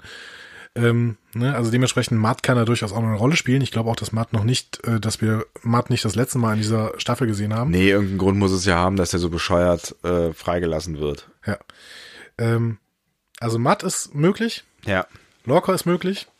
Für plausibel, am plausibelsten halte ich, dass sie die Information weiterhin von Vog hat. Am plausibelsten sogar. Ja. Ich bin weiterhin dabei, dass diese Kaplar-Theorie ähm, Vog ist äh, Tyler die plausibelste überhaupt ist. Ja. Ja, Punkt. Punkt. Also äh, es spricht ja einiges dafür. Also absolut, spricht ja einiges dafür. Und das kann ein Hinweis sein, aber ähm, ja, es kann ein Hinweis sein. Cole ist auf jeden Fall nicht zufrieden mit der Information. Das ist ihm irgendwie zu wenig. Was äh, erstaunlich ist, weil die Information ist ja schon gar nicht so. Die ist eigentlich ziemlich cool. Ja, also ich- Und äh, dann, also ich verstehe, muss ich sagen, in dieser letzten Szene auch keinerlei äh, Reaktion irgendwie. Ja, von keinem. Von also, keinem, von keinem Alle auf Anwesenden. Drogen. Genau. Alle auf Drogen. Also, äh, Cole sagt es ihm zu wenig. Das ist komisch. Dann geht Lirel trotzig weg und sagt, ja gut, äh, wenn ich dir, äh, wenn ich dir zu wenig bin, dann gehe ich halt. Sehr seltsam, weil das hätte ihr klar sein müssen, dass das nicht funktioniert. Sie wird aufgehalten und dann nimmt Cole sie in ihr Haus, äh, in sein Haus auf. Warum? Völlig unverständlich, weil er vorher eigentlich gesagt hat, dass, dass das alles noch nicht so richtig äh, geht. Genau, also es, ihm ist es zu wenig, aber gehen lassen will er sie doch nicht. Und dann kriegt sie zwei Farbkleckse unter die Augen geschmiert. Genau. Und dann lässt er sie abführen und, und sagt, ich habe deinen Verrat durchschaut. Aber ich nicht. Also, hä? Habe ich nicht, habe ich nichts an dieser Szene habe ich verstanden. Ist sie begnadigt oder ist sie nicht begnadigt? Was wird nun mit ihr gemacht? Ist sie im Haus oder nicht? Warum diese Farbkleckserei? Warum überhaupt diese ganze Show? Warum ist Cole, ist so Cole vielleicht von Blutwein besoffen? Ich bin mir völlig unsicher. Hat, hat Cole vielleicht auch schon einen Sporenantrieb entwickelt und ist auf Sporen? Ich, ich weiß es alles nicht. Ähm, ja. Es ist mir auch völlig. Ich habe keine Ahnung, was da passiert ist. Echt nicht. Ich Und habe was, teilweise das Gefühl gehabt, die haben irgendwelche äh, Zeilen vertauscht im, in, in, der, in der Dialogführung oder sowas. Und was, was, welcher, welchen Verrat hat er denn jetzt durchschaut? Den, den, den Verrat mit, mit äh, Cornwell? Oder, oder? Gibt doch nur den, oder? Ja, keine Ahnung. Ich meine, vielleicht kann sie, vielleicht hat sie ja, sie wollte ja auch auf die Discovery, vielleicht, ähm, das kann ja auch der Verrat irgendwie, ja gut, das ist ein, ein, wäre ja quasi ein Verratpaket. Dass sie auf die Discovery wollte, ja. Ja, genau, dass sie, oder vielleicht ging es auch um irgendwas vorher. Da, dass sie, dass sie Vog da noch gerettet hat, vielleicht. Das ist auch noch ein Verrat, den sie begangen hat, tatsächlich, ja. das stimmt. Wir ho hoffen mal, dass wir in der nächsten äh, Folge sehen werden, was das denn für ein Verrat war, den Kolder entdeckt hat. Und warum er sie trotzdem bemalt hat. Vielleicht steht er auf Bodypainting. Ey, Das steht er offensichtlich. Alle Leute aus seinem Haus haben Bodypainting. Also, wenn, wenn, wenn ich, wenn ich in dieser Folge jedes Mal Schnaps getrunken hätte, bei jeder Szene, wo ich mir gerne einen Kopf gehauen hätte, dann wäre ich besoffen gewesen. Ich habe irgendwie das Gefühl übrigens, dass wir eben eine, eine Szene übersprungen haben. Wirklich? Wir haben gar nicht drüber gesprochen, wie die sich angeschrien haben. Wer? Lorel und Doch, ja, das bist du so ein bisschen übergangen, das hast du so ein bisschen übergangen. Da, da haben wir darüber gesprochen, ähm, das war die Szene, wo ähm, sie erzählt, wer alles gegangen ist und so. Das hast du so ein bisschen, das, äh, ja, Ja. ha- haben wir so ein bisschen links liegen lassen. Weil ähm, da habe ich ja auch kurz gedacht, dass Cole vor der Tür Wache hält. Weil dieser, dieser Wachmann sah genau aus wie Cole. Irgendwie, deswegen dieser, wegen dieser Kriegsbemalung denke ich immer, das, äh, Ja, ist alles, alles Cole. Aber gut. Ich finde es auch geil, dass der Wachmann geht, wenn drin geschrien wird. Ah, da wird drin geschrien, alles klar. Dann kann ich ja gehen. Ich gehe mal ein Käffchen trinken. Ja. Ja. Sind die unterbesetzt da oder? Nee, der hat ja offensichtlich gedacht, okay, da wird gefoltert, das äh, finde ich cool. Dann gehe ich jetzt mal. Darauf, darauf ein Blutwein. Ähm, habe ich nicht verstanden. Das klingt jetzt alles sehr negativ. Ich möchte die Folge, ich habe die Folge am Anfang nicht so negativ bewertet, wie ich sie jetzt nach der, nach unserer ganzen Besprechung bewertet Nee, das, das, das, das, das darfst du nicht. Nee, darf ich auch nicht. Das darfst du nicht. Ja. Weil Ähm, am, am Ende beeinflussen wir uns dann gegenseitig. Genau. Äh, hol das Gefühl wieder herauf, was du vor Nee, ich hab- hab zwei eigentlich- Stunden. Ich habe mir einiges dazu aufgeschrieben, deswegen kein Problem. Alles Wir klar. le- sehen noch, also ähm, nein, und zuletzt äh, kommt dann noch ein Ruf der Klingonen äh, und ähm, offensichtlich gibt es eine ja. Einladung zum Planeten Pavo. Richtig. So. Genau. Dann fliegen sie dahin. Die blauen, die blauen äh, Luftwesen haben äh, Einladungskärtchen verschickt. Genau. Und dann sehen wir die entsprechende Parallelszene noch auf der Discovery. Burnham und Tyler kommen da auf die Brücke, der Transmitter ist aktiv, aber anstatt die Tarntechnologie aufzuheben, wie sie alle gedacht haben, wird ein Einladungsruf an die Klingonen und die Föderation übermittelt. Und äh, Burnham sagt, äh, ja, das war ich aber nicht. Das war ich nicht. Wirklich, das Ich war ich das nicht. Ja. Ich war, Entschuldigung. Und äh, Lorca ist ähm, ein bisschen, sau bisschen sauer. ja. Ja, und dann erscheint die ähm, Sarkophagus auf dem Radar und äh, Burnham Klört äh, hat dann plötzlich den Einblick, ah ja, klar. Ähm, also erstmal, äh, nein, nein. Okay, sie hat nicht den Eindruck der Harmonie, äh, den, äh, diese, diese äh, Harmonieerklärung. Okay, offensichtlich werden wir beide gerufen, damit wir Miteinander Äh, reden miteinander und so. reden. Ja, ja, genau. das muss ich aus dem Kontext erklären. Ich finde aber, es erklärt sich gut aus dem Kontext. Ja. Ne? Ähm, Burnham sagt aber, okay, äh, Locker ist dir klar, dass die Discovery nun die einzige Verteidigung für die Pavana ist? Ja, aber warum sollten die, die Klingonen, habe ich mich dann gefragt, ähm, irgendwie sauer sein auf die Pavana, nur weil sie, äh, weil sie eine, eine Einladungsmail Ich glaube, es geht nicht, haben? es geht nicht um sauer sein, sondern es geht darum, dass die Pavaner einen Kristall haben, der die Tarntechnologie der Klingonen aufheben kann und die Klingonen eventuell dann Lust haben, diesen Kristall zu zerstören. Wissen die Klingonen das? Also checken die das? Können mir vorstellen, dass sie das checken. Also vor allen Dingen, wenn sie sich diesen Kristall mal angucken, der offensichtlich ein ziemlich starkes Signal aus, äh, ähm, Strahlt. ausstrahlt. Hm. Und dementsprechend muss man schon sagen, ja, die Pavaner müssen jetzt schon verteidigt werden. weil Wir können auch nicht auf Risiko gehen und sagen, okay, gucken wir mal, was die Klingonen mit denen machen. Vielleicht entdecken sie es ja nicht. Wäre zumindest nicht Ja. föderationslike. Das heißt, wir müssen in der nächsten Folge entweder Verhandlungen sehen, das würde mich sehr freuen, oder wir sehen eine große Schlacht. Ähm, Finde ich bei, bei Discovery jetzt auch nicht schlimm, äh, weil die da meistens gut aussehen, aber ich würde lieber Verhandlungen sehen irgendwie. Würde mich wundern, ehrlich gesagt. Also nach Verhandlungen sieht bei den Klingonen bisher so gar nichts aus. Oder sie müssten irgendeine Taktik oder Lirella ihre Finger im Spiel. Ja, wie, gesagt, was, was da heute, was da heute bei den Klingonen gewesen ist, ist Heute bei den Klingonen. ähm, und du hast übrigens recht. Ähm, und hier schließen wir nochmal diese Klammer, die wir am Anfang aufgemacht haben. Für mich hat sich dann auch wirklich nach einem Zweiteiler angefühlt und ich habe wirklich nur vermisst to be continued. ja. Aber Ähm, es ist- hört ja mittendrin auf. Ja, aber weil, aber ich finde, das ist so, wie die anderen Folgen da auch irgendwie waren. Ne? Wir haben Cliffhanger. Ja, aber, die, letzte- hatten nicht letzte, alle. Die letzte Folge hat mich halt komplett aus diesem horizontalen Erzählmuster rausgerissen. Und das ist das, wo ich sage, äh, da muss ich die letzte Folge noch mal ein Stück weit dann doch wieder kritisch sehen, weil die war zwar wirklich gut, aber zur Erzählstruktur der Serie hat sie null gepasst. Und das, die Erzählstruktur der Serie ist mir gerade dann etwas unklar. Ja, sie wirkt wie ein Fremdkörper, wie ein Experiment, wie irgendwas. Also entweder machen die das jetzt hin und wieder, dass sie irgendwie sagen, wir machen irgendwie alle sechs Folgen mal irgendwie eine komische Folge. Auf, ich meine, sie hat ja, sie hat ja Funktion gehabt. Sie hat ja schon, wie wir letzte Woche auch besprochen haben, sie hat ja Charaktere vertieft, sie hat Matt mehr erklärt, so. Also sie hat ja Funktion gehabt, so. Aber sie, sie hat halt wirklich die Story nicht an einer Stelle irgendwie vorwärts gebracht, so. Und Ja. das ist halt schon seltsam. Das hätten sie vielleicht ja noch irgendwie in einem kleinen Seitenstrang hätten sie zumindest so ein bisschen was. Weiß ich nicht, hier haben zu Ist ein heißes Eisen auf die Stirn. raus, völlig rausgerissen. Ja, ja, es fühlt, fühlt sich ein bisschen fremdkörpermäßig an. Und deswegen fühlt sich jetzt auch diese Folge so, also ich hatte auch das Gefühl, die Folge ist so komisch kurz und hört einfach so mittendrin auf. Ich weiß ehrlich gesagt nicht, ob ich nicht die ähm, vorletzte und die letzte Folge vertauscht hätte. Lieber als Discovery Team. Weil ich finde, die vorletzte Folge, da wird diese Cornwall-Nummer aufgemacht, da war der Tardigrade aber schon abgeschlossen. Ja. Ne? Da hätte man doch auch gut einfach davor, also nach der Tardigraden-Story, bringe ich die Matt-Story und dann kommt, ähm, dann kommt die äh, Cornwall-Klingonen-Story. Ja. Ja, ja. Kurz überlegen. Hätte, glaube ich, funktioniert. Aber da war die Gefängnisnummer doch noch gar nicht, oder? Doch, glaub schon. Ja, du hast recht. Glaub ich schon. Da war dieses ganze, äh, das ganze Sarek-Ding. Das Ja, ja, hätte genau. man, das hätte man auch alles nach der Matt-Nummer zeigen können, Ja. meiner Meinung nach. Ja.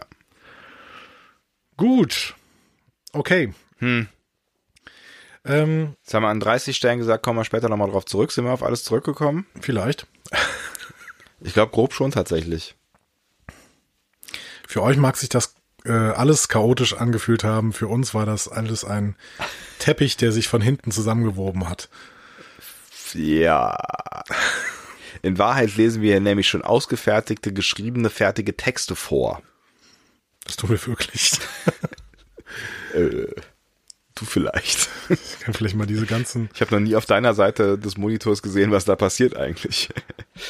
Ja, ich habe schon das, was ich dir auch immer schicke, plus noch äh, zu jeder Szene sechs Spiegelstriche, was ich denn dazu noch erzählen will. Sieh mal einer an. Das geben wir irgendwann mal raus. So. Das Die Geheimnis. Discovery Panel Files. Genau. Okay. Ähm, Ja, wir sind, wir Sollen wir sind, zum wir, Fazit sind- wir gehen? sind soweit, oder? ja, äh, wer, wer ist denn dran? Ich weiß gar nicht genau. Warst du das letzte Mal? Hm, ich glaube ja. Ja, ja. Ich habe das Ja, ich- Gefühl, ich habe aber das Gefühl, dass, dass, ähm, dass sich mein Fazit beeinflussen wird. Vielleicht fängst du besser an. Ich habe was aufgeschrieben, deswegen mach mal. Ach so, alles klar. Ach, wo fange ich denn da an? Du, wir haben Zeit. Ich fange ich fang noch mal, ich fange noch mal mit meinem innersten Wesen an und der letzten Folge, in der wir so viel über Gefühle gesprochen haben, ich, Ich auch gehe mal gerade auf Toilette. Ich wurde darauf angesprochen, dass ich ja so viel über Gefühle geredet hätte in der letzten Folge. Ähm, Ja, es ist auch ein bisschen Therapiesitzung hier. es ist auf jeden Fall Therapiesitzung. Und äh, da ging es ja so ein bisschen darum, dass ich, dass ich mir selber auch Sorgen um meinen Geisteszustand gemacht habe. Also auch nach, nachdem wir miteinander gesprochen haben und ich so mich dann nochmal reflektierend über das oder mit dem beschäftigt habe, was ich hier so erzählt habe. Ähm, dass ich vielleicht ein bisschen zu, zu euphorisch und zu romantisierend, was ich eben schon gesagt habe, nostalgisch auf diese Serie schaue. Also, zu, gerade an so Punkten wie in der letzten Folge, die einfach ja auch ein, ein großes Zitat ist am Ende, so, und dass mein, mein Retro-Herz äh, äh, erweicht. So, und mit diesem Gefühl bin ich dann auch irgendwie, da habe ich irgendwie gedacht, na, aber das ist vielleicht auch okay. So, Andi ist der, der rationalere Kopf, der auch ab und zu mal in, in eine Herzlein für Nostalgie hat, aber sich auch wieder rausholt. Und vielleicht ist es ja gar nicht so schlecht, wenn ich dann so ein bisschen, so mit, also ne, mit, mit dem Gefühl von, es ist okay, nostalgisch zu sein, bin ich dann in diese Folge reingegangen und habe mich auch an vielen Stellen irgendwie dann am Anfang zumindest wieder gefreut. Ich habe mich gefreut, draußen zu sein. Ich habe mich gefreut, so ein Team zu sehen. Ähm, ich habe mich gefreut, dass die Klingon-Story wieder da ist und habe mich so zehn Minuten lang gefreut. Und dann war leider vorbei. Also es gibt tatsächlich keinen Storystrang, den ich in der Folge wirklich gut erzählt finde. Mich hat diese, diese ganze Planetenstory irgendwann fürchterlich genervt.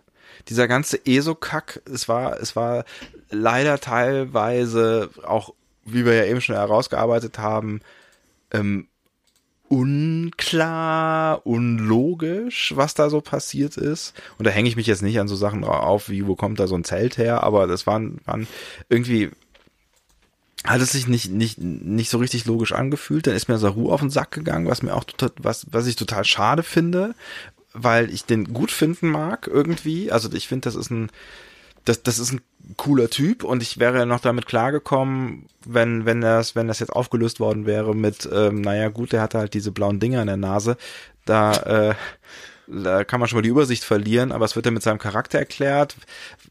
Ja, was ich ja auch irgendwie noch so ein bisschen kaufe, aber was, was es irgendwie ein bisschen schade macht, so, weil, weil das so ein, so ein, so ein, so ein Makel ist auf, auf seinem Verhalten jetzt. Okay, wir sind alle nur Menschen, auch äh, die, die keine sind. Ähm, Aber irgendwie, weiß ich nicht. Also fand, ich hätte ihn gerne noch ein bisschen makelloser gehabt. Mhm. So, also schwer zu beschreiben, aber vielleicht weißt du, was ich meine.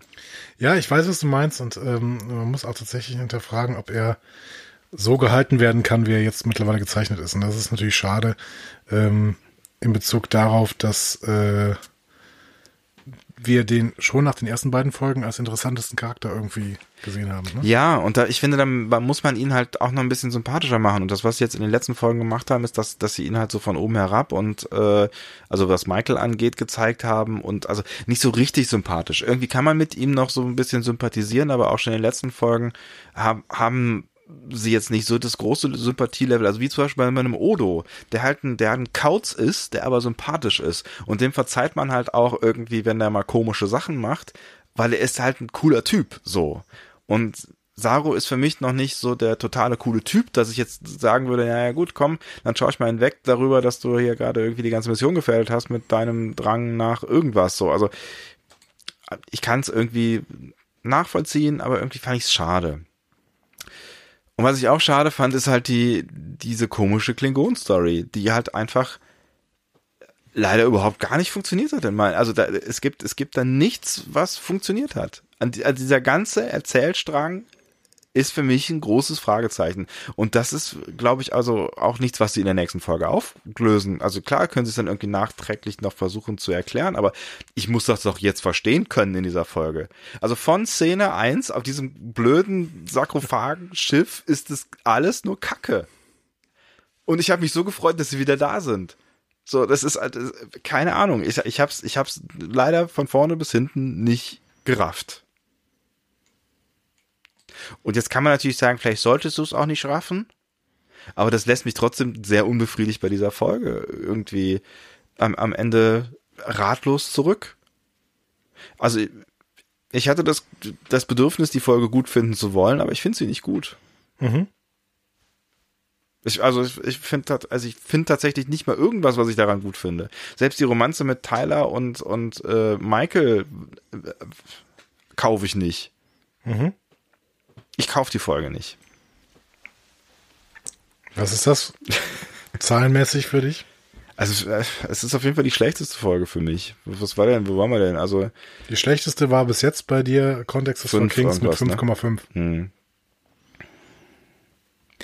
Ja, man kann ja ja irgendwie äh, zumindest anrechnen, sie tut was dafür, dass wir weiter vorwärts kommen. Ähm, wir waren mal draußen und es sieht alles hübsch aus. Ja, aber mehr als eine 4 sehe ich da nicht. Mhm. So, mein Freund. endlich, endlich. Also, nein, ich kann vieles, was du gerade äh, erzählt hast, ja irgendwie nachvollziehen. Ne? Ähm, und sehe auch all diese Kritikpunkte. Aber ich sehe sie bei weitem nicht so schlimm.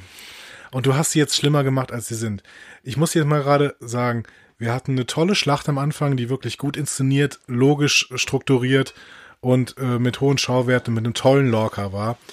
Ähm, wir haben dann eine super Überleitung zu einem Außenteam. Wir haben endlich ein Außenteam. Ich habe mich so drauf gefreut, dass wir ein Außenteam haben. Wir haben wieder die Klingonen. Ähm, auf dem Planeten gab es für mich eine innere Logik. Es gab gute philosophische Gespräche. Ähm, eine innere Logik äh, dessen, dass Harmonie offensichtlich ein Konzept ist, was nicht immer mit äh, der Realität ähm, zusammen funktioniert irgendwie. Ne? Ähm, mir ist klar geworden, dass äh, Saru eben ein Charakter ist, der ähm, der sein großes Päckchen zu tragen hat und der gerade auf solche Wesen natürlich stark anspringt. Ähm, ich hoffe, dass das Konsequenzen für ihn hat. Ja, aber trotzdem fand ich das charakterkonform und ich fand Burnham charakterkonform und Tyler weiß ich nicht, hat nicht so, hat noch nicht so richtig den Charakter, der muss noch weiter ausgearbeitet werden. Aber trotzdem hat da vieles für mich funktioniert. Ja, ich fand die Szenen auf dem, auf Pavo oft ermüdend und psychedelisch, aber nachvollziehbar und sie haben bei mir funktioniert, auch wenn es teilweise halt ja wirklich durch die durch diese psychedelische Nummer relativ ähm, ja ja, ein bisschen schwieriger zu gucken war, sagen wir so. Klingonen. ich freue mich, dass sie wieder da sind. Ich mag es, dass wie äh, Lorel gezeichnet ist, dass man bei Lorel nicht so richtig ähm, durchblickt, welche Agenda die sie denn überhaupt fährt. Ich glaube, das ist Kalkül und das soll auch so sein und das möchte ich eigentlich auch so sehen. Ich möchte nicht, dass äh, Lorel die ganze Zeit durch die Gegend läuft und quasi die, die Wahrheit erzählt. Weil sie ist aus dem Haus der Mokai, ist mir gerade wieder eingefallen. Ah, ich ja, habe richtig. nicht gegoogelt. Ja. Ähm, und das ist das Haus der Lüger, äh, Lügner und Betrüger. Ja, genau. Und ähm, dementsprechend soll sie bitte auch lügen und betrügen, wie es denn äh, sonst, äh, wie es, äh, ja. Tut sie hin- ja offensichtlich hinkommt. auch in alle Richtungen. Sie tut das in alle Richtungen und das finde ich super gemacht. Ich fand diese Folterszene hat bei mir gut funktioniert. Ne? Also sie kommt rein und sagt, okay, ähm, du wirst jetzt hier quasi gefoltert, schrei mich an und dann damit kriegen wir den Typen weg. Dass es einfach ist, klar. Ne? Das war aber so ein Story-Ding. Ne? Ähm, und äh, klar muss man sich auch immer unter, unterhalten, haben diese Gefängniszellen denn eigentlich keine Überwachungssysteme so? Ne? Das haben wir ja schon bei, bei der letzten Gefängniszelle gehabt. Ja. Und ja, dann sind viele Sachen unplausibel, die auf diesem äh, Klingonenschiff passieren. Vor allen Dingen die Interaktion zwischen den einzelnen Leuten. Also ich finde noch nicht mal, dass man nicht der, der Story folgen kann. Also offensichtlich diesen, diesen Kampf hätte ich auch noch abgenommen. Er war irgendwie schlecht gefilmt vielleicht auch. Vielleicht ist das auch wirklich tatsächlich äh, Kritik an diesem Regisseur hier irgendwie, dass, dass das äh, Timing da an der Stelle nicht, äh, nicht funktioniert hat. Ähm, und die ganzen, die ganzen Gespräche zwischen Coll und, ähm, und ähm, Lorel, da gibt's wirklich große Probleme drin. Die gehe ich auch mit. Das heißt, diese Folge ist auch nicht meine Lieblingsfolge, das ist weiterhin äh, ähm, ähm, ähm, ähm, Choose Your Pain. So, aber bei dieser Folge hat vieles gut funktioniert. Ich möchte jetzt wirklich, ich mochte, ich wollte sofort wissen, wie es weitergeht. Ich hatte sofort Bock, okay, jetzt zeig mir bitte das Zusammentreffen des Sarkophagus und der Discovery, weil hier haben wir einen Konflikt.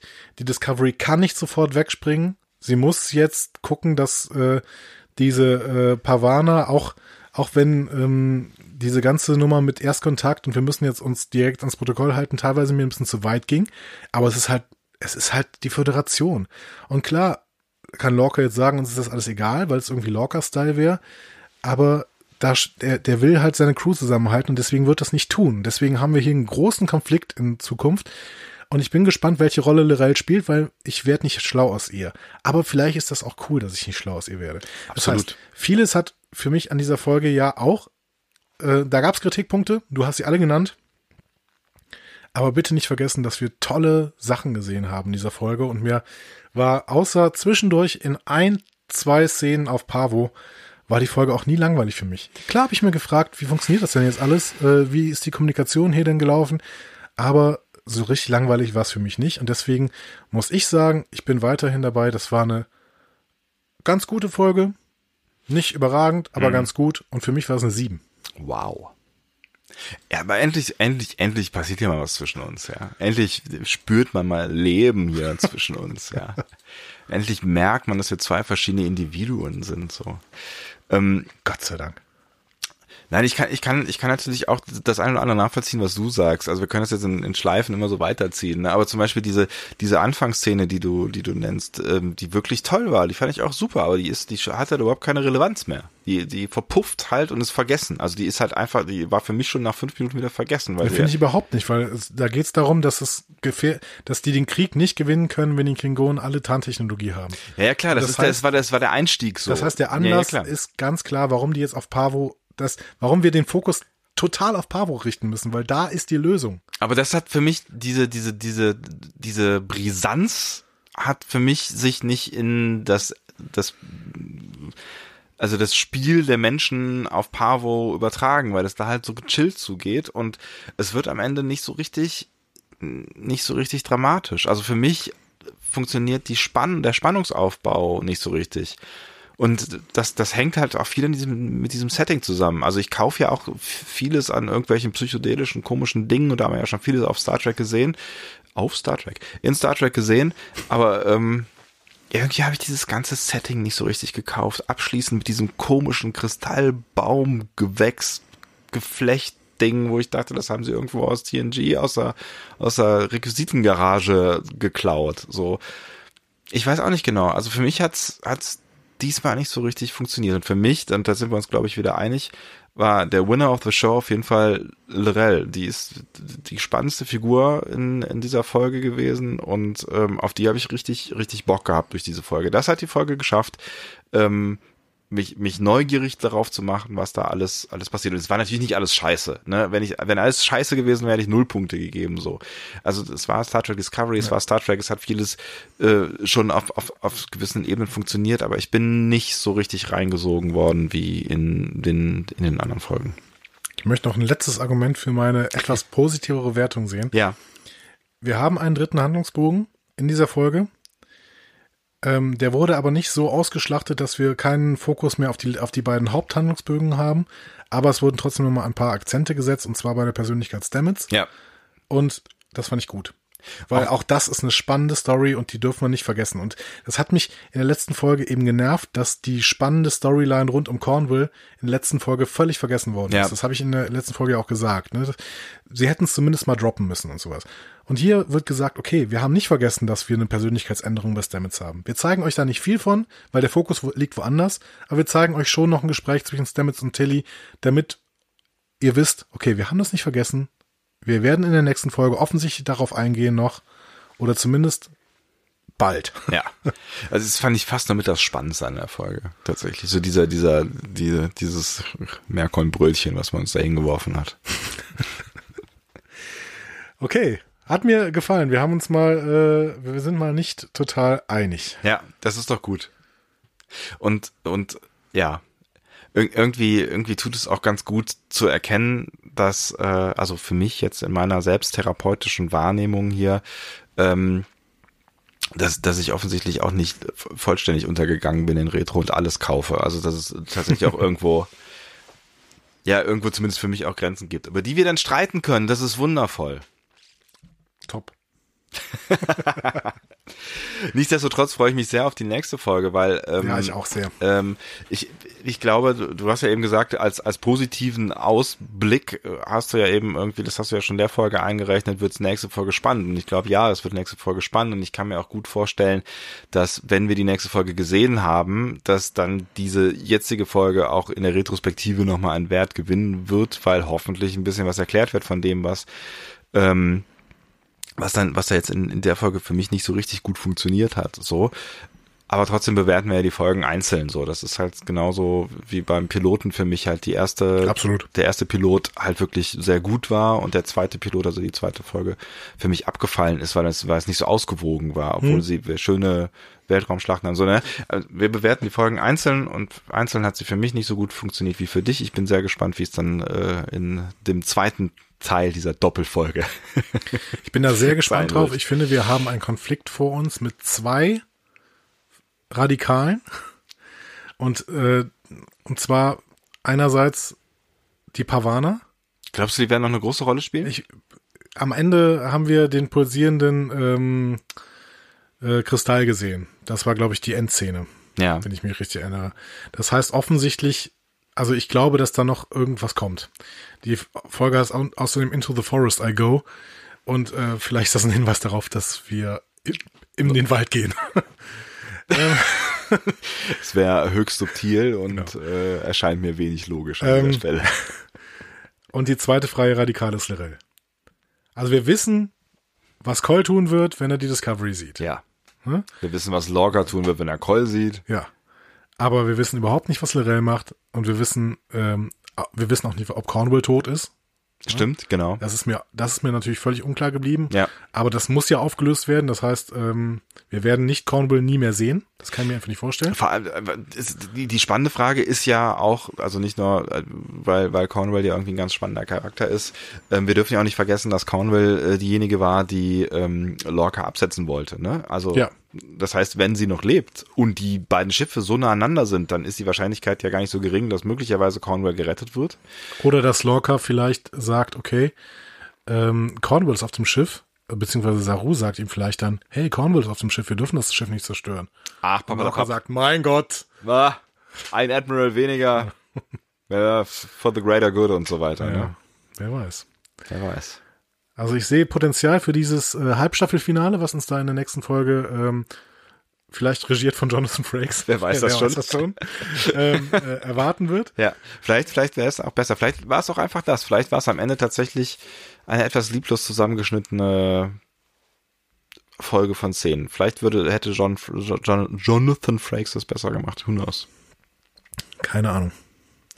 Freuen uns auf jeden Fall, ähm, nächste Woche darüber zu reden und Ja. vielleicht ähm, schickt ihr noch eure Meinung. Ihr habt diesmal, glaube ich, einiges an Potenzial von uns vorgegeben bekommen, mit uns zu diskutieren. ne? ähm, und äh, tut das doch unter unseren bekannten Kanälen, die da wären. Äh, Facebook zum Beispiel, da findet ihr uns, wenn ihr in die Suchmaschine Discovery Panel eintippt oder at Discovery Podcast. Das ist unser Name quasi unter Facebook. Funktioniert aber beides. Auf Twitter ist es so, dass ihr auch das in der Suchmaschine wieder eingeben könnt oder ihr gebt einfach ein at Panel Discovery. Und wir haben natürlich noch unsere Webseite, das ist mit am einfachsten zu merken, www.discoverypanel.de und wir freuen uns auch, wenn ähm, ihr da mit uns diskutiert. Machen auch immer mehr von euch, finden Genau. wir gut, ähm, weil da sammelt sich das gerade alles so ein bisschen. Ne? Wir werden da auch äh, auf jeden Fall in der Staffelpause ein bisschen dran schrauben, dass das ein bisschen übersichtlicher wird, weil zurzeit werden zum Beispiel die Beiträge immer komplett angezeigt und viele von euch haben da sehr lange Beiträge geschrieben, da muss man mal relativ viel scrollen, um Ja. wirklich eine Diskussion zu bekommen. Aber daran arbeiten wir ähm, in der in der Pause, denke ich mal. Genau. In der Pause werden wir das ein oder andere vielleicht möglicherweise noch äh, so oder so optimieren. Genau. Wenn ihr Vorschläge habt, was wir optimieren können, weiß nicht mal. Immer raushauen. Immer raus damit. Ein anderer Andi oder so.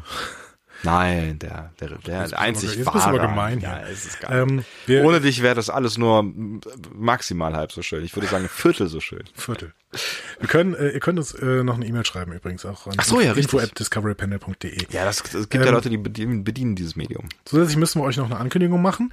Ähm, ihr werdet ähm, am 24.12., das ist äh, ein äh, großer Feiertag im äh, Europa. Not. Äh, Freitag ist der 25.12. Das müsstest du du als hast Religionslehrer eigentlich recht, wissen. du Ne? hast völlig recht. Aber am Abend des 24.12. wird der ein oder andere äh, und, äh, von euch vielleicht unter einem leuchtenden Baum sitzen. Ja. Ähm, und an diesem Tag könnt ihr auch eine neue Folge Discovery Panel hören, vielleicht davor auch schon ein paar. Aber an diesem Tag kommt auf jeden Fall eine neue Folge Discovery Panel und da werdet ihr aber nicht unsere Stimmen hören. sondern einen anderen Podcast. Wir machen Podcast-Sharing, Switching, Podcast-Wichteln heißt es, um es genau zu nehmen. Genau. Ne? Jemand anderes wird eine Episode Discovery Panel aufnehmen. Was interessant sein wird, weil es ja gerade keine aktuellen Folgen von Discovery gibt dann zu dem Zeitpunkt. Aber naja gut, man muss dann halt auch mal ein bisschen kreativ werden. Bin gespannt, was die Leute dann mit uns, äh, mit äh, diesem Format anstellen werden. Und wir werden einen äh, Podcast, der uns zugewichtelt wird, übernehmen von einem der mitmachenden Podcasts.